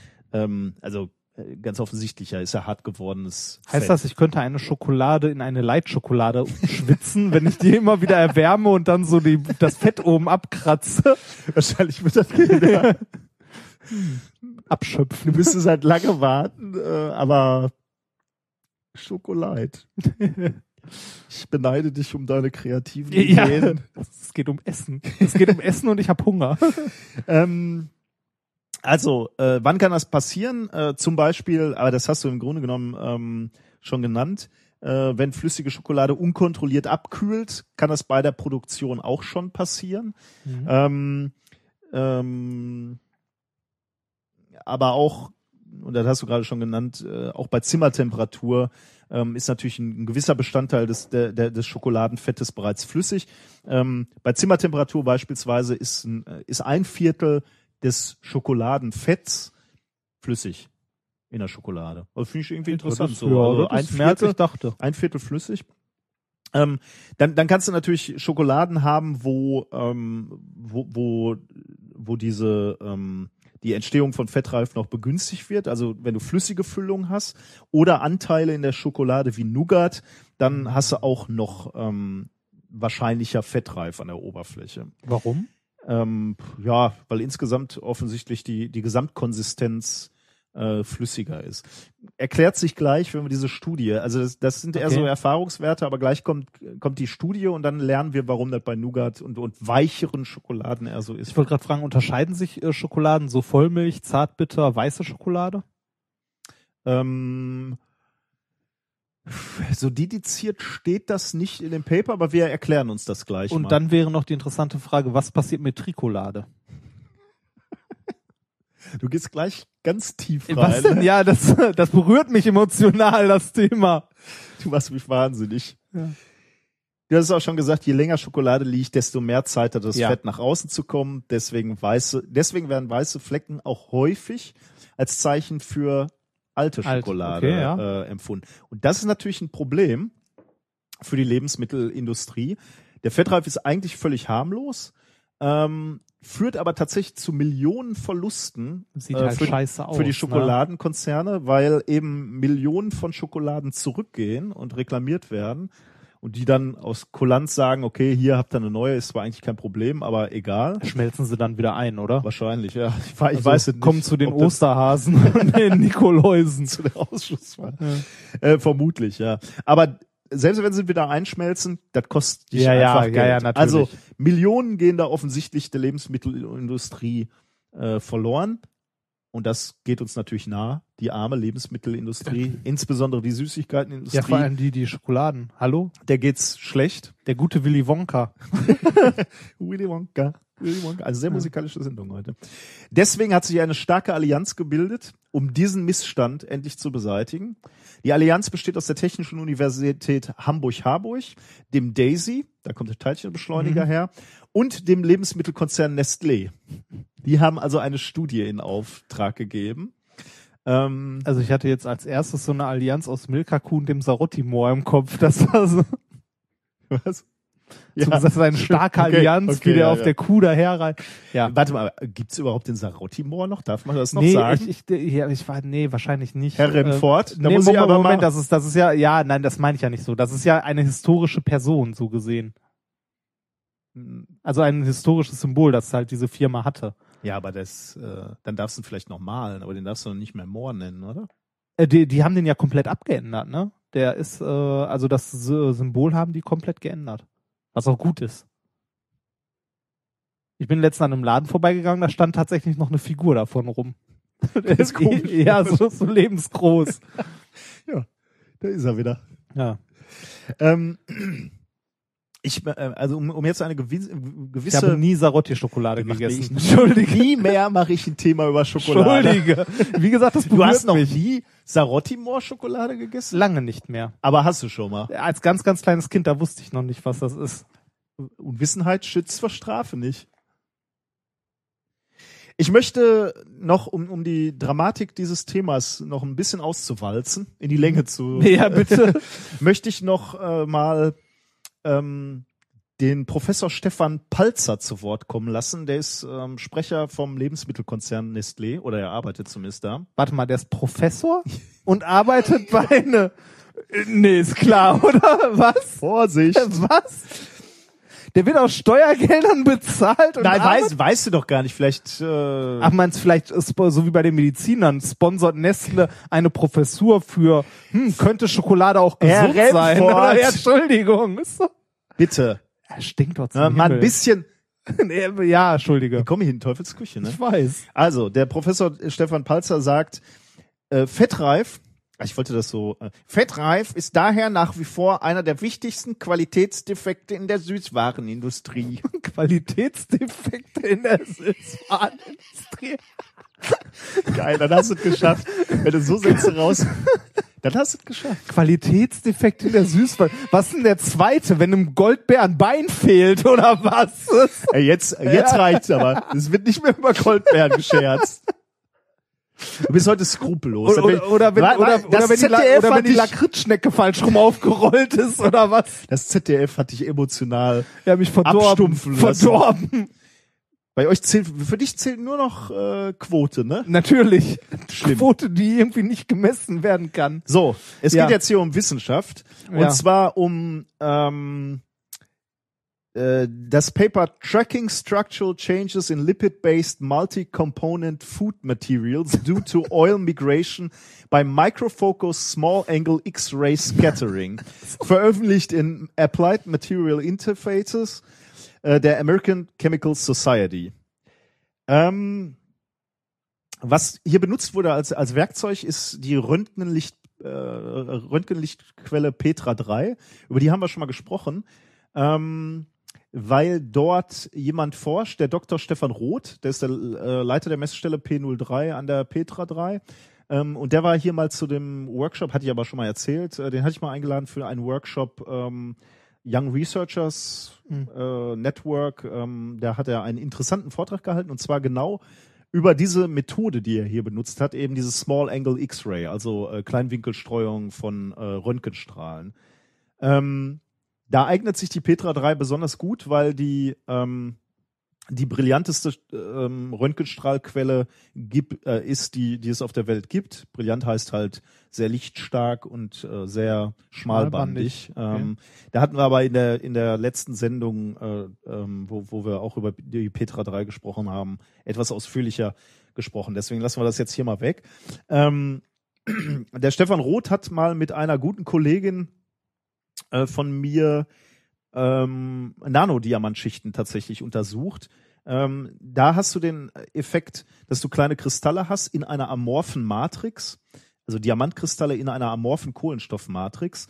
Und da kannst du eben mit dieser, mit diesem, mit dieser Kleinwinkelstreuung kannst du sehr genau ähm, abbilden tatsächlich, wie groß sind die Diamantkörner, wie sind die orientiert, sind, welche Form haben die? Sind die kugelförmig? Sind die nadelförmig beispielsweise? Und das kannst du damit alles messen. Und da, ähm, da bietet sich natürlich an, irgendwie zu sagen, okay, die Schokolade ist jetzt irgendwie nicht so weit davon entfernt, denn wir haben auch kristalline Komponenten, also das Fett, was noch nicht geschmolzen ist, ist halt kristallin äh, kann eben gemessen werden. Und du hast diese amorphe, flüssige Phase, eben, eben das Fett, was schon geschmolzen ist, drumrum, was dann irgendwie abfließt. Und dafür ist eben die Röntgen-Kleinwinkelstreuung ideal, um solche Mischsysteme zu untersuchen. Egal jetzt ob Diamant oder Schokolade. Und die Stärke von der Petra 3 ist dadurch, dass du so viel Licht hast. Du kannst eben auch, also so viel Röntgenlicht, du kannst, hast eben auch eine hohe zeitliche Auflösung. Das heißt, du kannst zeitlich Prozesse darstellen. Also wenn du jetzt gucken willst, wie gelangt das Fett an die Oberseite des, äh, der Schokolade, dann kannst du das damit eben unheimlich gut messen. Jetzt haben sie sich Proben genommen. Erstmal, also keine, tatsächlich keine Schokolade, sondern ja so die Ersatzflüssigkeit der, äh, der Schokoladenbranche. Ähm, die haben eben Schokoladenbestandteile Es genommen. gibt eine Ersatzflüssigkeit. Nein, Ersatzflüssigkeit ist auch aus Werbung. Bei, bei der Tampon-Werbung war Ja, ja. immer, da, da Ja. sprach man immer über ähm, Ach, Ersatzflüssigkeit. Ersatzflüssigkeit. Und weil du mich hier jetzt so bescheuert ja, ja. gemacht hast mit deiner Werbung, war ich, entschuldige, diese Okay, kurze was, was, was, was haben die dann genommen? Also, die, haben, die haben Schokoladenbestandteile genommen, also beispielsweise eine Mischung aus Zucker und Kakaobutter Ja. oder Milchpulver und Kakaobutter oder Kakao und Kakaobutter. Okay, ja. Die haben sie genommen, äh, haben diese Proben erstmal zu feinen Pulvern gemahlen, ähm, um eben die, die ablaufenden Prozesse in, der äh, in der Schokolade zu beschleunigen, also in, in der Probe zu beschleunigen, um dann eben mit dem hellen Röntgenlicht zu durchleuchten und zu messen.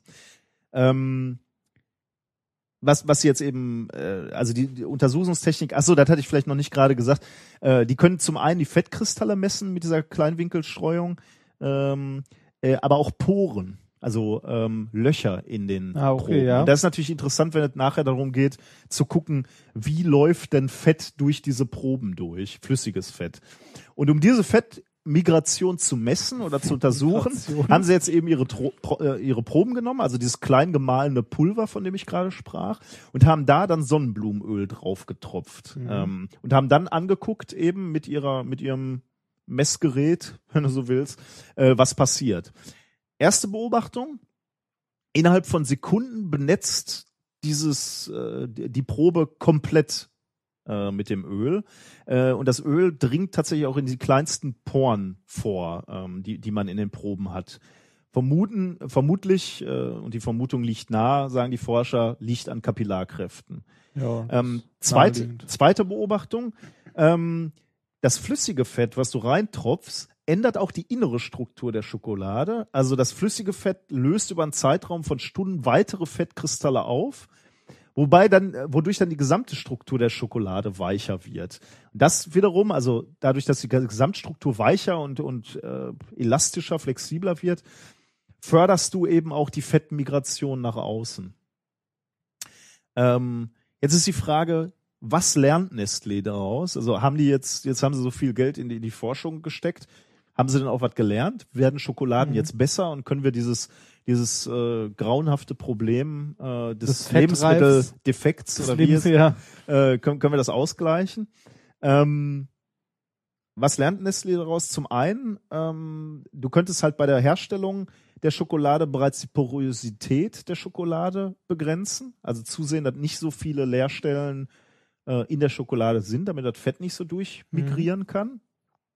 Oder zumindest langsamer migriert. Ja. Das wäre der, der eine, die eine Idee. Ich weiß jetzt nicht, was das für eine Auswirkung hätte auf den Geschmack oder die. Ich äh, überlege die ganze Zeit, ob ich mal irgendwie, ob mir auffällig mal, also ob mir wirklich mal auffallen ist, oder dir vielleicht, ob Luftschokolade halt irgendwie eher zum Fettrand neigt. Äh, sehr schöner Das Satz. ist- ja, also- Hättest du dir heute Morgen Genau. gedacht, du wirst Ja, nein. leicht Luftschokolade ob, ob zum Luftschokolade zum Fettreif äh, neigt, Nein. das ist eine gute Frage. Das, Fettreif? Ähm, auf diese Frage möchte ich. ich glaube nicht, weil da die Poren zu groß sind. da Ah, hast du okay, keine ja, Kapillarkräfte. Okay, okay. Ja, ja, stimmt. Wir Das reden über andere ähm, Porengrößen. Ja. Ähm, aber trotzdem wäre natürlich die Überlegung, ist dann die, ist dann so, dass, dass die Haptik im Mund noch die gleiche, ne? Wenn, Das wenn sind er die, die, sensorische Erfahrung. Ja, da, da hängt's ja auch stark von ab. Ne? Mhm. Ähm, gut, äh, eine ne weitere ähm, Begrenzung de des Flüssigkeitsanteils in der Schokolade äh, wäre natürlich eine kühle, allerdings auch nicht zu kalte Lagerung. 18 Grad wäre wohl ideal. Ähm, weil, weil Schokolade eben, aber das hattest du auch intuitiv schon vorher gesagt, das ist jetzt äh, nichts, was wirklich aus dieser Studie rauskommt, weil Schokolade eben sehr empfindlich auf Te Temperaturschwankungen Mhm. ähm, äh, reagiert.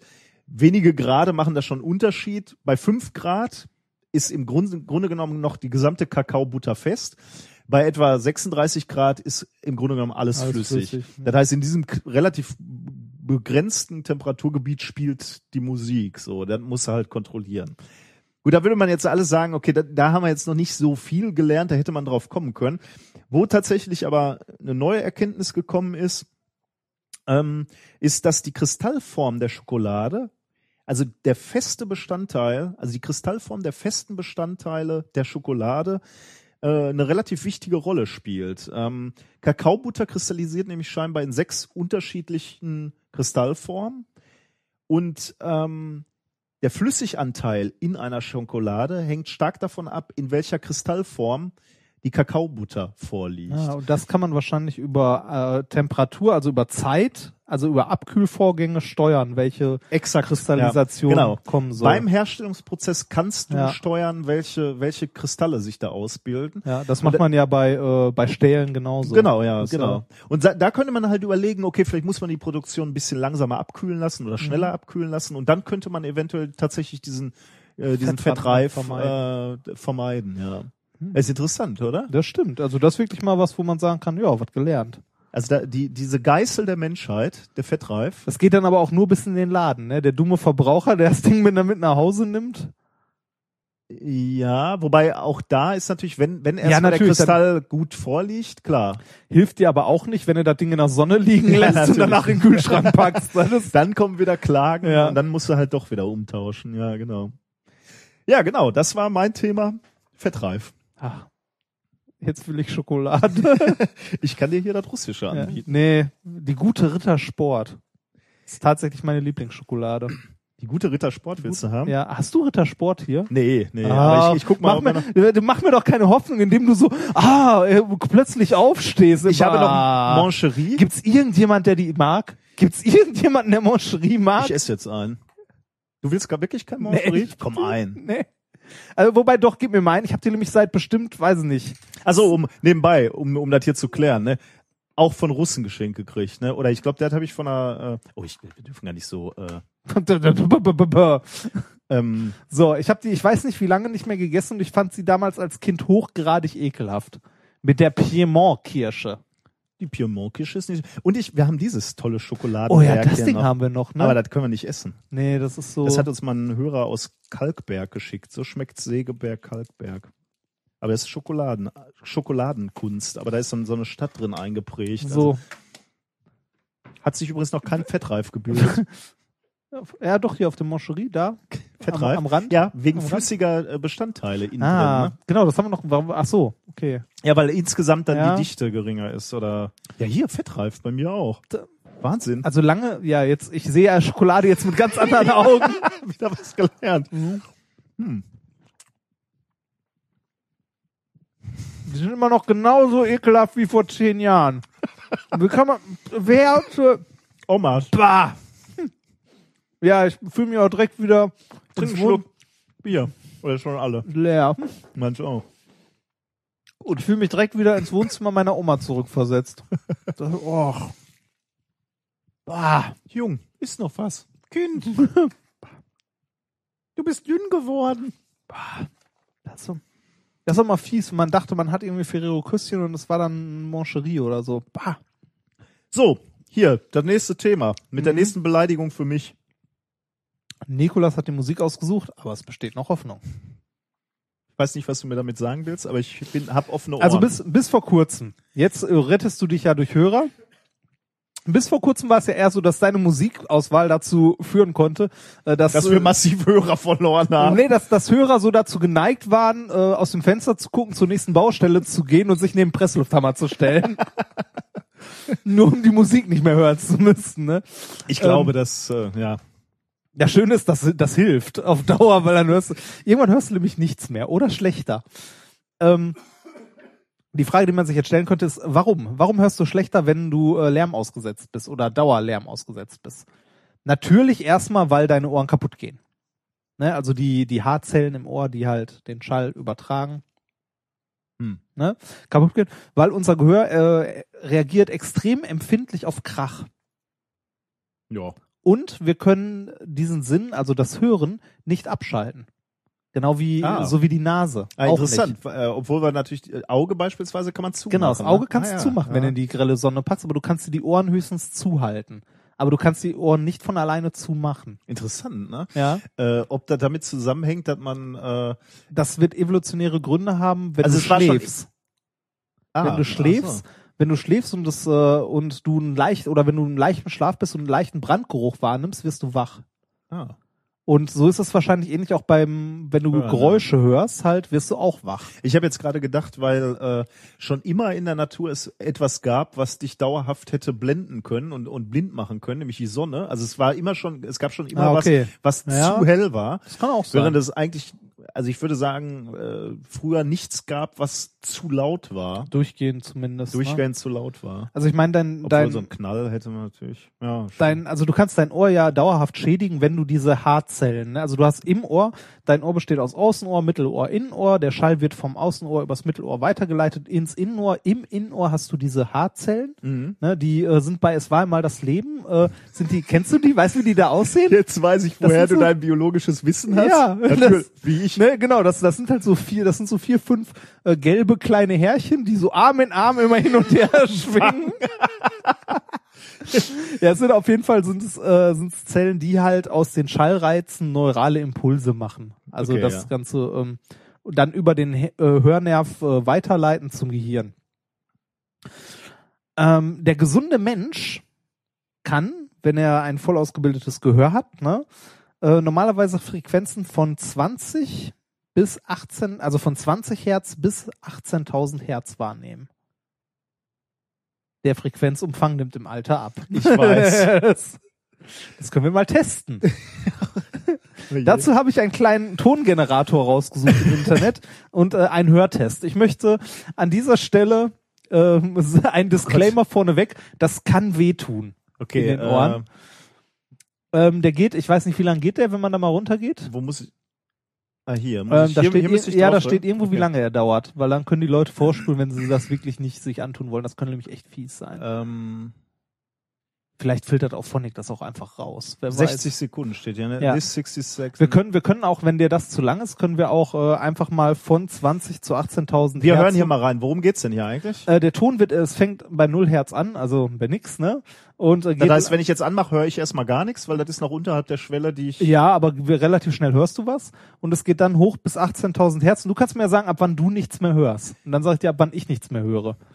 Das könnte äh, Okay. interessant werden. Du Okay. kannst äh, halt mal den Regler an der Lautstärke, weil dann kannst du die runterziehen, wenn es zu unangenehm wird. Okay. Los geht's.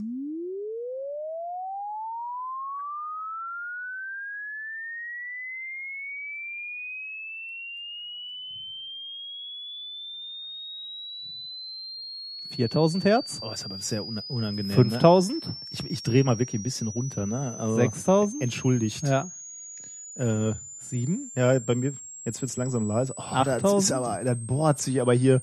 Jetzt sind wir so 9000. Zahnarztfrequenz. Oh Gott, tut das weh. 10.000, No, ich bin noch voll dabei. 11, ich höre auch noch. Oh, das tut aber weh. 12? Mein Gott. Oh, jetzt wird's fies. Jetzt- 13, Nee, ich höre jetzt nichts mehr. ich höre noch 14, 15, Du hörst jetzt, jetzt, was? jetzt bin ich raus. Okay. Also bei etwas über 15 bin ich raus. Läuft immer noch, wir sind jetzt bei 17. Also das, also theoretisch könnte man noch was 18, hören. genau. Jetzt, äh, du würdest das eigentlich bis jetzt noch hören. Und Okay. da, also bis 18 solltest du es noch hören. Okay, Wenn du- äh, dazu muss man natürlich sagen, äh, falls ihr jetzt noch noch viel früher als der alte Mann hier nichts mehr gehört habt, äh, durch unser Sampling äh, Kann das alles wird, wird das rausgefiltert. gleich alles wahrscheinlich raus sein. Wir verlinken mal hier diese Diesen kleinen äh, Hörtest. diesen Hörtest, dann könnt ihr den zu Hause machen. Aber das ist ganz lustig, das haben wir in der Schule damals schon gemacht. Weißt du, wo ich das letzte Mal mit dem Hörtest zu tun hatte, war äh, bei der Beim Musterung. Bundeswehr. Bei der Musterung, genau.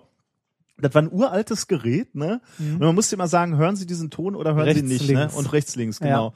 Ähm, nee, da war aber auch eine Geschichte, da hat sie verschiedene Frequenzen eingestellt und dann immer einen Knopf gedrückt, um den Ton zu aktivieren. Diese Taste, ne, um den Ton zu aktivieren für meinen Kopfhörer, der war aber so laut, dass ich immer genau wusste, wenn dieses kam, Ja. kommt gleich der Ton. Und Ja. ich konnte also immer dann sagen, ja, Ja. ja, ja. Oder, nee. Nee, ich höre gar nichts. Nein, nein, nein, das ist nix. Ja, ich habe tatsächlich, aber das habe ich ja schon mal hier erzählt. Ich habe halt eine Frequenz höre ich tatsächlich nicht, Ja. äh, weil Hi-Hat. Ich, ich, ich glaube, glaub, wir hatten das auch schon mal zum Thema Musterung. Äh, ich höre ja auch auf der einen Seite nicht mehr so viel. Ähm, okay, ein gesunder Mensch kann äh, bei einem Kilohertz noch äh, einen Frequenzunterschied von plus minus drei Hertz erkennen. Ui. Das ist Da- geil, ne? da sind das, wir wieder zurück Ja, genau, bei das dem- ist das, was ich meinte Geschichte. mit dem Unterscheiden. Das ist schon Okay, das würde ich bei Farbe nicht mehr hinkriegen. Also wenn er mit Ja. zwei, also das kann ich mir übrigens bei auch, Farbe kriegst du nicht mal. Das Ja. ja. das kann Ja. ich mir übrigens auch gut vorstellen, wenn du zwei Töne hast, die dann halt immer hin und her äh, switchen, ne, dass du dann eben diesen Unterschied hörst. Mhm. Äh, und dann bei, Farbe, ja, genau, bei Farbe will ich das halt vermutlich nicht sehen. Da reichen mir ja die 256 Farben, die mein, äh, weiß ich, uralt Spielkonsolen Ding sie geleistet hat. Ähm, es gibt jetzt noch ein Experiment, das ich ganz schön finde. Das wird äh, über den Podcast nicht funktionieren, aber das kann, können die Leute mal zu Hause machen. Und zwar gibt es etwas, das, ähm, ja, das, ich weiß gar nicht, habe ich mir aufgeschrieben, wie das heißt. Ich fand es halt faszinierend. Ich bin da durch Zufall halt drauf gestoßen. Und zwar äh, Binaural Beats. Also binaural, binaurale Beats, wie auch immer. Äh, und zwar, ähm, geh, drück, klick da mal bitte drauf auf der Seite, Ah, ist hier. auf der gleichen Seite, genau. Und zwar, äh, scroll mal runter.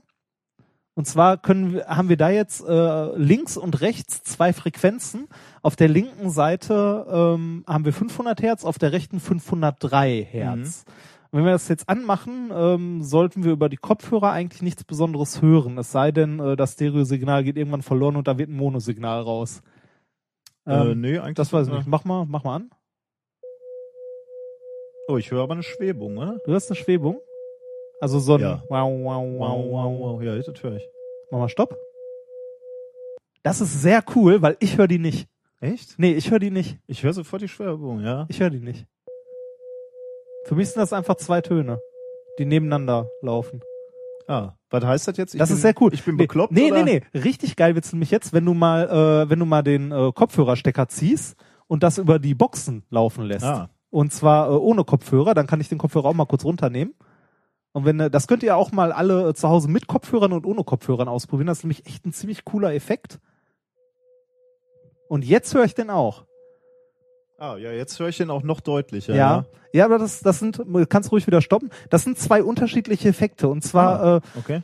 den, den du hörst, wenn du den über die Boxen hörst, ohne Kopfhörer auf, das ist wirklich eine physikalisch vorhandene Schwebung, weil du aus dem rechten Speaker und aus dem linken Speaker zwei unterschiedliche Frequenzen hast, die sich über Interferenz bei dir überlagern. Ah. Und du dann eine Schwebung Ah, hast. und beim dann hörst Kopfhörer- du wirklich eine. Ja, beim beim Kopfhörer- Kopfhörer, macht das dein Gehirn. ja, super. Ist schön, ne? Fand ich auch großartig. Also was wir wirklich hören, hängt sehr, sehr stark von unserem Gehirn ab, wie Mhm. unser Gehirn das interpretiert. Wie gesagt, ich habe die nicht gehört, ich habe das gestern ausprobiert, erst so, habe dann so einen Text gelesen, so, ah ja, okay, Kopfhörer, mal Kopfhörer dran, wieder angemacht und ich habe es nicht gehört. Ich muss doch einmal anmachen Aber mit, es mit ist- Kopfhörer, ja? ja. Ja, ich höre die. Ich höre die nicht, selbst Ah, wenn ja, ich okay. möchte. Aber das Okay. ist halt von Mensch zu Mensch unterschiedlich und das finde Okay. ich ganz gut. Man kann da auch noch auf der Seite, wenn man möchte, mal die Frequenzen ein bisschen variieren, dann äh, variiert halt auch die Schwebung. fand ich ganz schön. Das hatte jetzt nichts mit dem Ans also mit dem Thema an sich zu tun, aber ich fand das so schön, dass ich es einfach mal Nein, diese diese also diese Schwebungsgeschichte nicht, aber äh, der Rest mit den Frequenzen und so das schon. Sehr also passend was, was wir ich noch übrigens, hören. dass auf dieser akustischen Experimente-Seite äh, die Werbebanner alle von Thomann auf meinem Rechner sind, Ja, weil ich natürlich äh, fürs Schlagzeugspielen und äh, für, für diese Aufnahmetechnik alles immer bei Thomann kaufe. Äh, heute machen wir aber Wenn, ich wollte ich wollte gerade sagen. Wir hatten Ferrero bei, Küsschen. bei, bei, Nee, Thomann warte. zu, bei Thomann zu kaufen macht aber auch immer wieder Spaß. Thomann liefert schnell. Und ich war noch nie enttäuscht. Reinhard, möchtest du noch ein äh, Ferrero Küsschen? Nee, was haben wir gegessen? Moncherie. Nein, die sind zum Kotzen. Hast du das Konkurrenzprodukt da? Selbstverständlich. Ja. Diese russischen gefüllten äh, Ah, okay. Easys. Dann hätte ich gerne noch ein Moncherie. Moncherie, wenn es nicht schlimmer werden kann. ja. Ja Okay, gut, also, wir äh, werden niemals aus der Werbung Okay, finanziert. äh, also äh, nochmal kurz zu diesen äh, Binaural Beats. Ähm, bei manchen Menschen ist das so, dass sie das hören und bei manchen Leuten, die hören das nicht. Aber es macht halt tatsächlich nur der Kopf, wenn man Kopfhörer trägt. Was, wie, äh, ich, ich muss mal eben nachgucken, wie, wie sich das übersetzt. Also äh, Was? äh, Bi- Binaural Beats. Ja, das ist irgendwie Binaural Beats. Das ist irgendwie ganz komisch. So, Binaurale Beats. Genau. Ja, steht tatsächlich auch in der deutschen Wikipedia. Okay. Mhm. Binaural Beats. Ähm, wie gesagt, ganz lustiger Effekt. ähm, wie funktioniert jetzt Wahrnehmung von Geräuschen? Also wenn unsere Härchen hier, also unsere Haarzellen, halt ähm, akustische Signale wahrnehmen und die Nervenimpulse umwandeln, dann äh, schütten die Nervenzellen unseres Gehörs Neurotransmitter aus, also Botenstoffe, ähm, die dem Gehirn über die Nervenzellen halt mitteilen, dass etwas wahrgenommen wurde. Es kann jetzt passieren, ähm, dass äh, diese Neurotransmitter ausgeschüttet werden, ohne dass ein Ereignis stattgefunden hat. Äh, okay. Also dass die Dinger feuern, obwohl Ja. nichts passiert ist. Das nennt man dann Tinnitus. Ach so, natürlich, ja klar. Ja, genau. Ja, ja. Das, das, Okay. ist, das ist das, was man unter äh, Tinnitus ähm, versteht. Ähm, jetzt kann man sich vorstellen, wenn man lange Lärm ausgesetzt ist, ne, also sehr, sehr lang, dann äh, sind diese Neurotransmitter irgendwann durch. Ne, also irgendwann sind die leer und äh, da wird nichts mehr weitergeleitet und wir hören nichts mehr. Sind die tatsächlich leer Die oder sind sind die leer. einfach? Nee, die sind tatsächlich leer, ist nichts mehr da. Hm. Und ähm, diesen Effekt, dass man nichts mehr hört, wenn man lange, lange äh, großem Lärm ausgesetzt wird, also wir sprechen jetzt nicht von einem Abendkonzert, wo man danach ein bisschen ne, Piepsen. äh, ja. Piepsen im Ohr hat oder so, sondern tatsächlich halt, wo man, äh, dass man nichts mehr hört. Das haben die äh, Forscher der University of Buffalo und der University of Baltimore untersucht. Und zwar ähm, haben die ein äh, Paper rausgebracht. Äh, ich habe mir, habe ich mir aufgeschrieben, wo es erschienen ist? Nein, verdammt, habe ich vergessen. Aber seht ihr in den Shownotes, ist leider auch Closed Access. ähm, Activity Dependent Homeostatic Regulation of Neurotransmitter Release from Auditory Nerve Fibers. Die haben nämlich herausgefunden, dass sich unsere, also dass unser Gehirn enorm anpassungsfähig ist, beziehungsweise das von Ratten oder Mäusen und sich äh, demnach an verschiedene Umgebungen anpassen kann. Also das, was du schon gesagt hast, so dieses Neurotransmitter, sind die dann leer plötzlich? Das passiert so eigentlich nicht, weil sich die Neurotransmitter, also die Nervenzellen, wenn sie lange einer äh, Geräuschbelastung ausgesetzt sind, halt anpassen. Diese Gruppe hat mit Mäusen experimentiert und äh, hat äh, die armen kleinen Mäuse eine Woche lang Lärm ausgesetzt am Stück. Oh je. Und zwar einem Rasenmäher oder Föhn oder ähnlichem.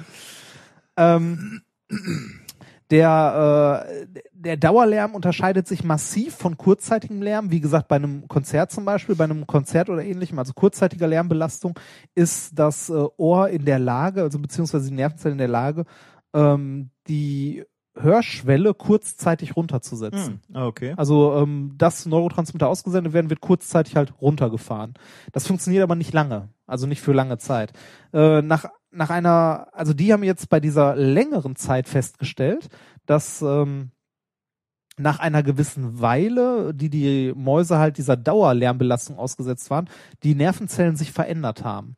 Die Nervenzellen im Gehör wurden sparsamer mit ihren Neurotransmittern, also haben weniger Neurotransmitter ausgesendet. Ähm, und die äh, Nerven haben sich auch noch äh, ja physisch verändert. Und zwar haben sich die synaptischen Enden der Zellen vergrößert. Das ist der Ort, wo die die Neurotransmitter lagern. Also die haben quasi weniger Neurotransmitter ausgesendet und ihre Vorräte noch erhöht. Hm. Äh, das heißt, das Gehör hat sich so weit angepasst, dass halt diese Dauerlärmbelastung für die Mäuse erträglicher wurde, dass sie halt nach einer Zeit, also dieser Effekt, ja, höre ich nicht mehr. Mhm. Also interessiert nicht mehr, Ja. wirklich. Ähm, anschließend wurden die Tiere wieder zurückgesetzt in ein äh, ruhiges Umfeld und äh, als die Tiere sich wieder längere Zeit in dem ruhigen Umfeld auf, ähm, also aufgehalten haben, haben sich diese Veränderungen wieder zurückentwickelt. Also das Gehirn bzw. das Gehör hat sich wieder angepasst. Mhm. Ähm, die Schlussfolgerung, die die Forscher jetzt aus diesen Beobachtungen ziehen, ist, dass das Gehirn ähm, sich aktiv an Umgebung bzw. Umgebung, äh, Bedi- Umgebungsbedingungen anpassen kann, äh, um wieder wie gewohnt äh, zu funktionieren. Also das Gehirn hat quasi in dieser Lärmumgebung einen neuen Gleichgewichtszustand eingenommen, in dem wieder Neurotransmitter ganz normal benutzt werden können wie vorher auch, ohne das Dauerfeuer.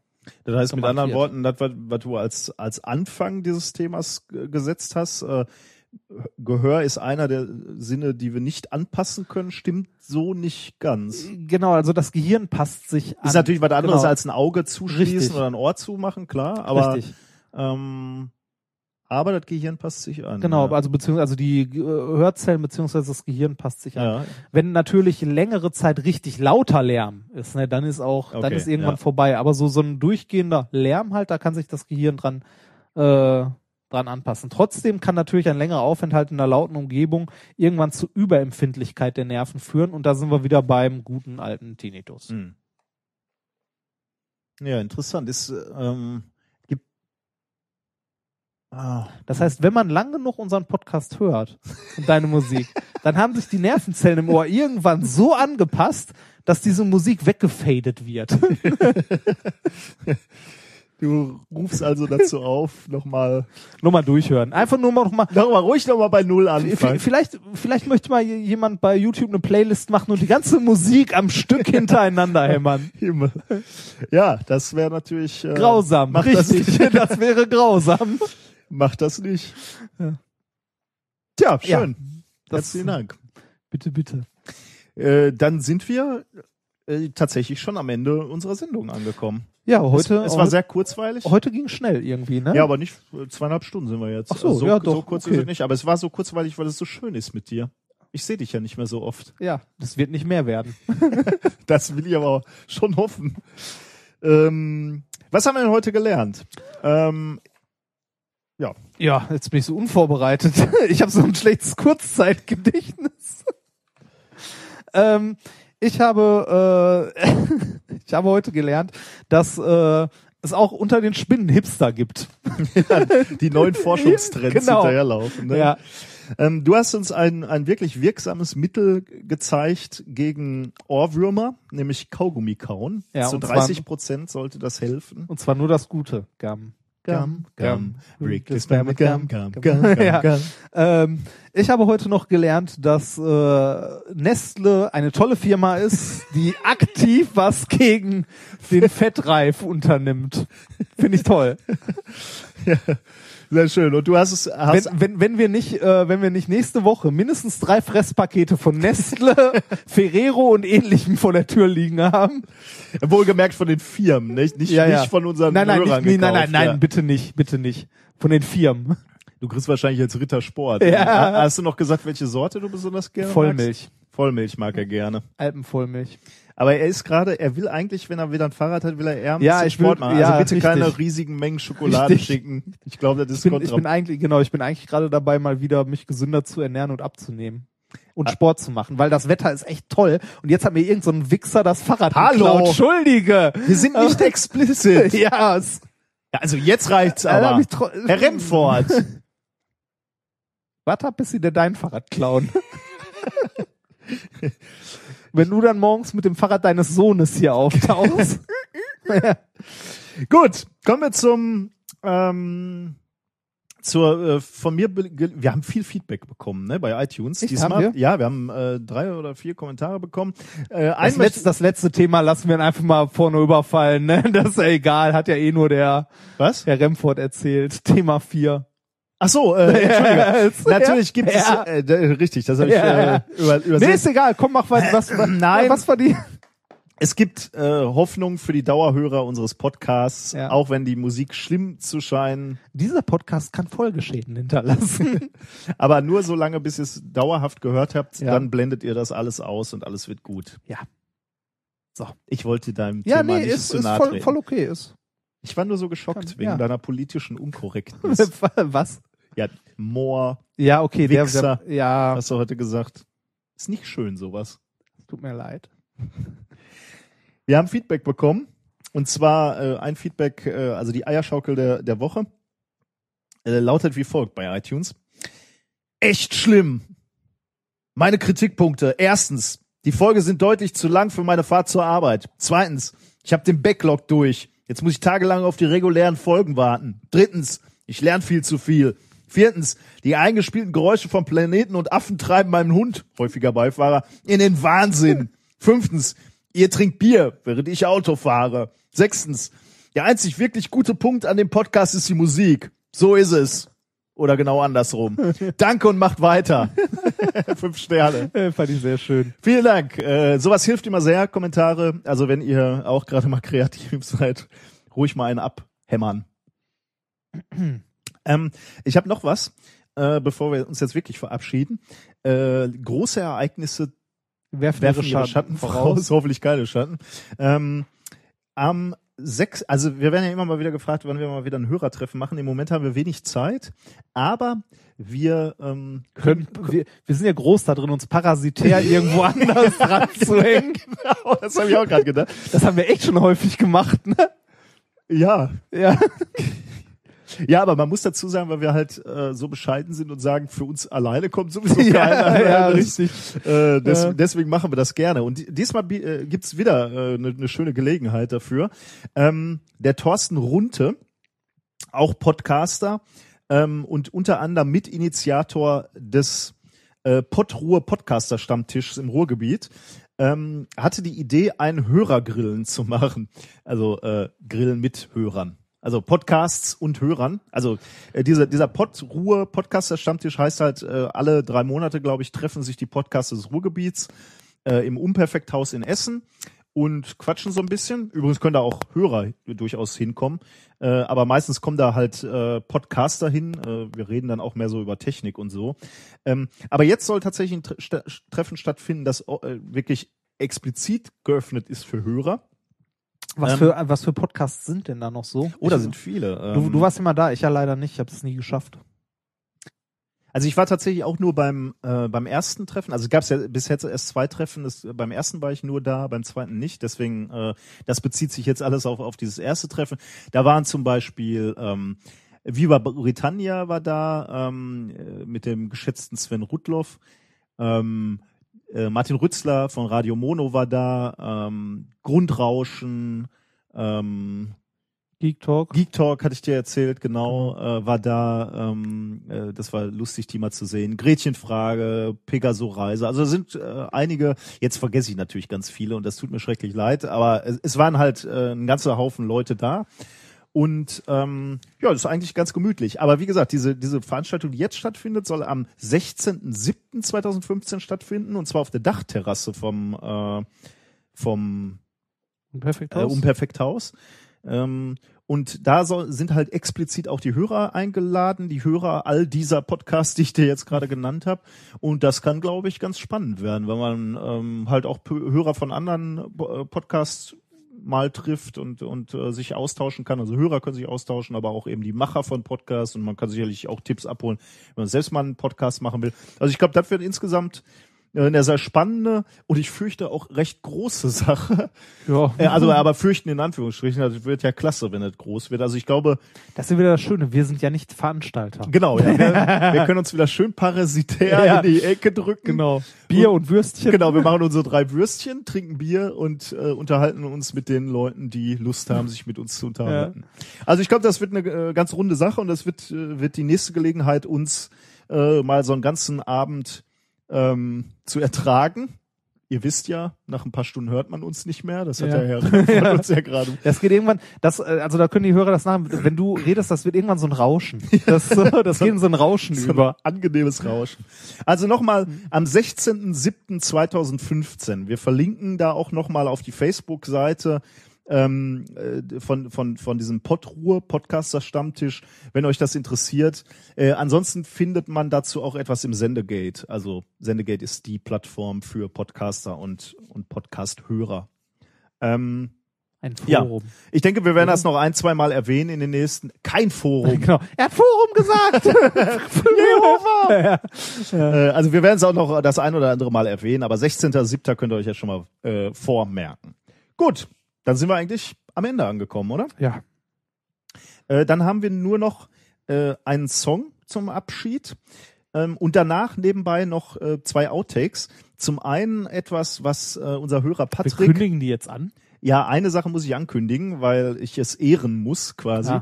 Ja. Äh, unser Hörer Patrick hat uns eine kleine Hommage zur 50. Sendung Oh, äh, komponiert oder zusammengestellt. Ähm, die haben wir hinter dem Musikstück, was jetzt kommt. Äh, da hört doch bitte auch noch mal rein. Und dahinter kommt ja noch der Outtake, von dem wir Ja, gerade sprachen. okay, äh, wir sind heute tatsächlich offiziell bei Nummer 50, ne? Genau, ja. Das ist quasi methodisch inkorrekt Gold. Stimmt, ja. ja. Ab jetzt Das ist Gold. Gold. Wir sind Gold. Hättest du das gedacht? nee, auch nicht, tatsächlich nicht. Ich, ich nicht, nee.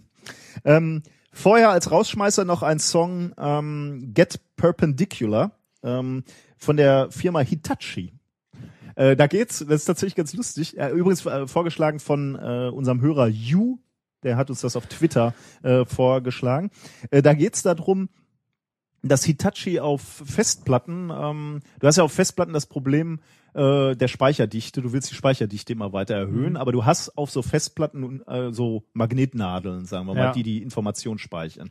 Und äh, Hitachi hat jetzt ähm, eine Erfindung gemacht, also ist schon ein bisschen älter, haben wir jetzt aus dem, aus dem Bisschen, Netz das sah aus wie aus den 80ern. äh, eine Erfindung gemacht, wo diese Magnetnadeln nicht mehr äh, flach auf der Festplatte liegen, Ah, sondern senkrecht, senkrecht perpendicular. Ähm, und deswegen du die, die, äh, die Informationsdichte eben deutlich erhöhst. Und dafür haben sie dann diesen netten Song Steht drunter, von wann der ist. sich Weil einfallen lassen. neu, das sieht nicht aus wie neulich. Das, oder die haben jemanden, der von, von so Grafikzeugs keine Ahnung hat. Nee, ich guck gerade mal. Ich habe äh, jetzt dummerweise äh, die Seite hier wieder zugemacht. Ah. Ich hatte das Video ja vor der Sendung schon rausgesucht. Jetzt muss ich noch mal kurz kramen. Warte. Ah. Entschuldigt die kleine Verzögerung. Da ist es. Hitachi. Steht da was drunter? Ähm, 2005. 2005, ja. Das sieht nicht aus wie 2005. Von 2005. Ähm, wir entführen euch in die Computertechnologie von zwei, eben. Von also, vor zehn Jahren. das ist halt schon wirklich altertümlich, ne? Ja. Ja, macht's gut. Wir hören uns wieder in zwei Wochen. Das war eine sehr amüsante Folge, mein, Ja, mein äh, fand ich Freund. Ich habe dich vermisst und ja, dann ich dich auch. ist es klar, dass wir äh, gerne miteinander plaudern. Macht's gut, bis in zwei Wochen. Tschüss.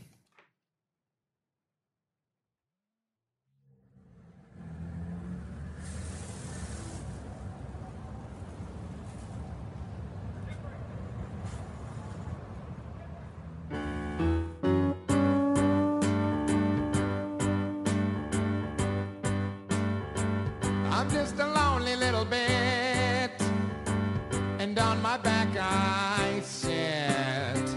Oh, how I long to be standing tall and feeling free. We need expanded membership, but that would make us flip and meet an end that's too abrupt because our data's corrupt. There's a name for that, you know. Hey, is that actuator man? It's called the super paramagnetic effect. Supercala what? Super paramagnetic effect. That's when all you little bits get so crammed together, you lose your magnetic orientation. You flip and lose your data. Well, what can we do? Gotta make more room. But how? Well, I've been working hard and I found a way. You gotta get perpendicular. Get perpendicular. Think about it. If all you bits stand up instead of lie down, you make more space for new bits. More bits, more data. But how are we gonna stand up? Leave that to me. One, two, three. Kick it.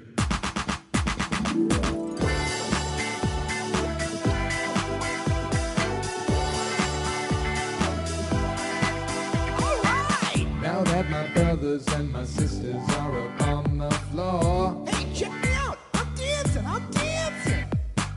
the time has come to oh, oh, oh, open the door.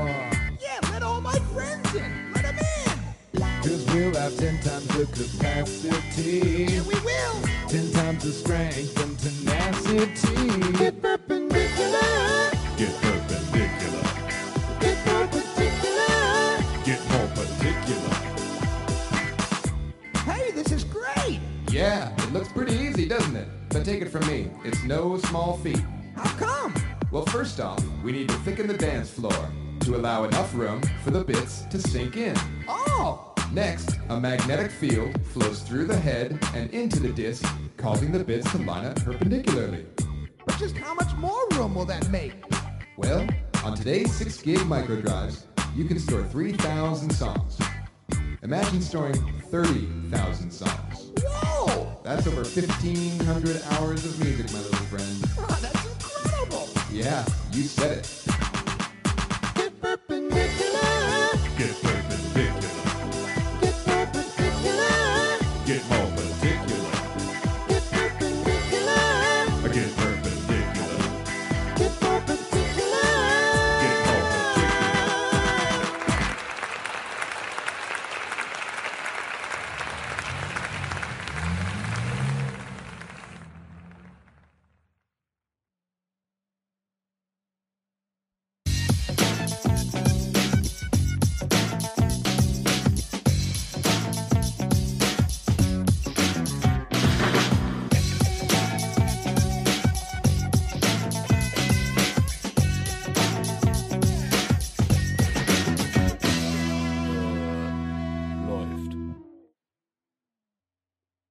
Jeden Dienstagmorgen stehe ich gegen 11.30 Uhr auf, koche ein nahrhaftes Frühstück und prüfe mit meinem neuartigen Rundfunkempfangsgerät, was Neues in der Wissenschaftswelt passiert ist.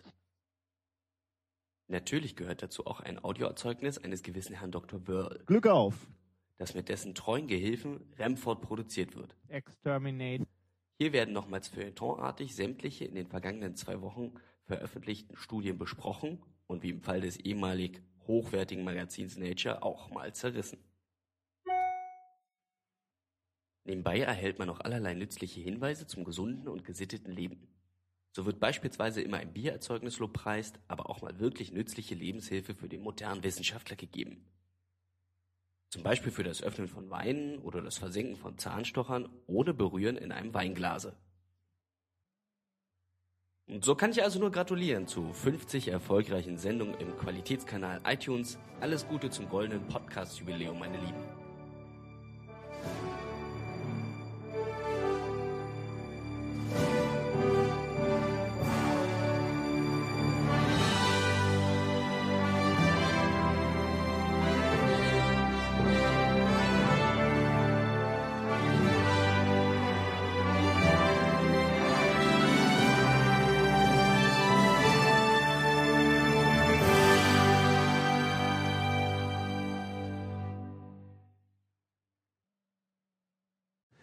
So, ich gucke noch mal ganz kurz, wie laut ich bin. Und du natürlich auch. Hast du jetzt nochmal den Reglern gedreht, oder? Ja, aber nur hier gemeinsam an, an beiden. Also ich Ah. habe nix. Äh, der, der war so ein bisschen unten und ich will jetzt nicht, dass wir irgendwie in die Verzerrung, ins Clipping gehen, wie wir Fachleute sagen. Wann wurdest du zum Fachmann? Wann zwischen heute und vor zwei Wochen Auf wurdest dem du zum- Workshop. Da wurde ich zum Fachmann.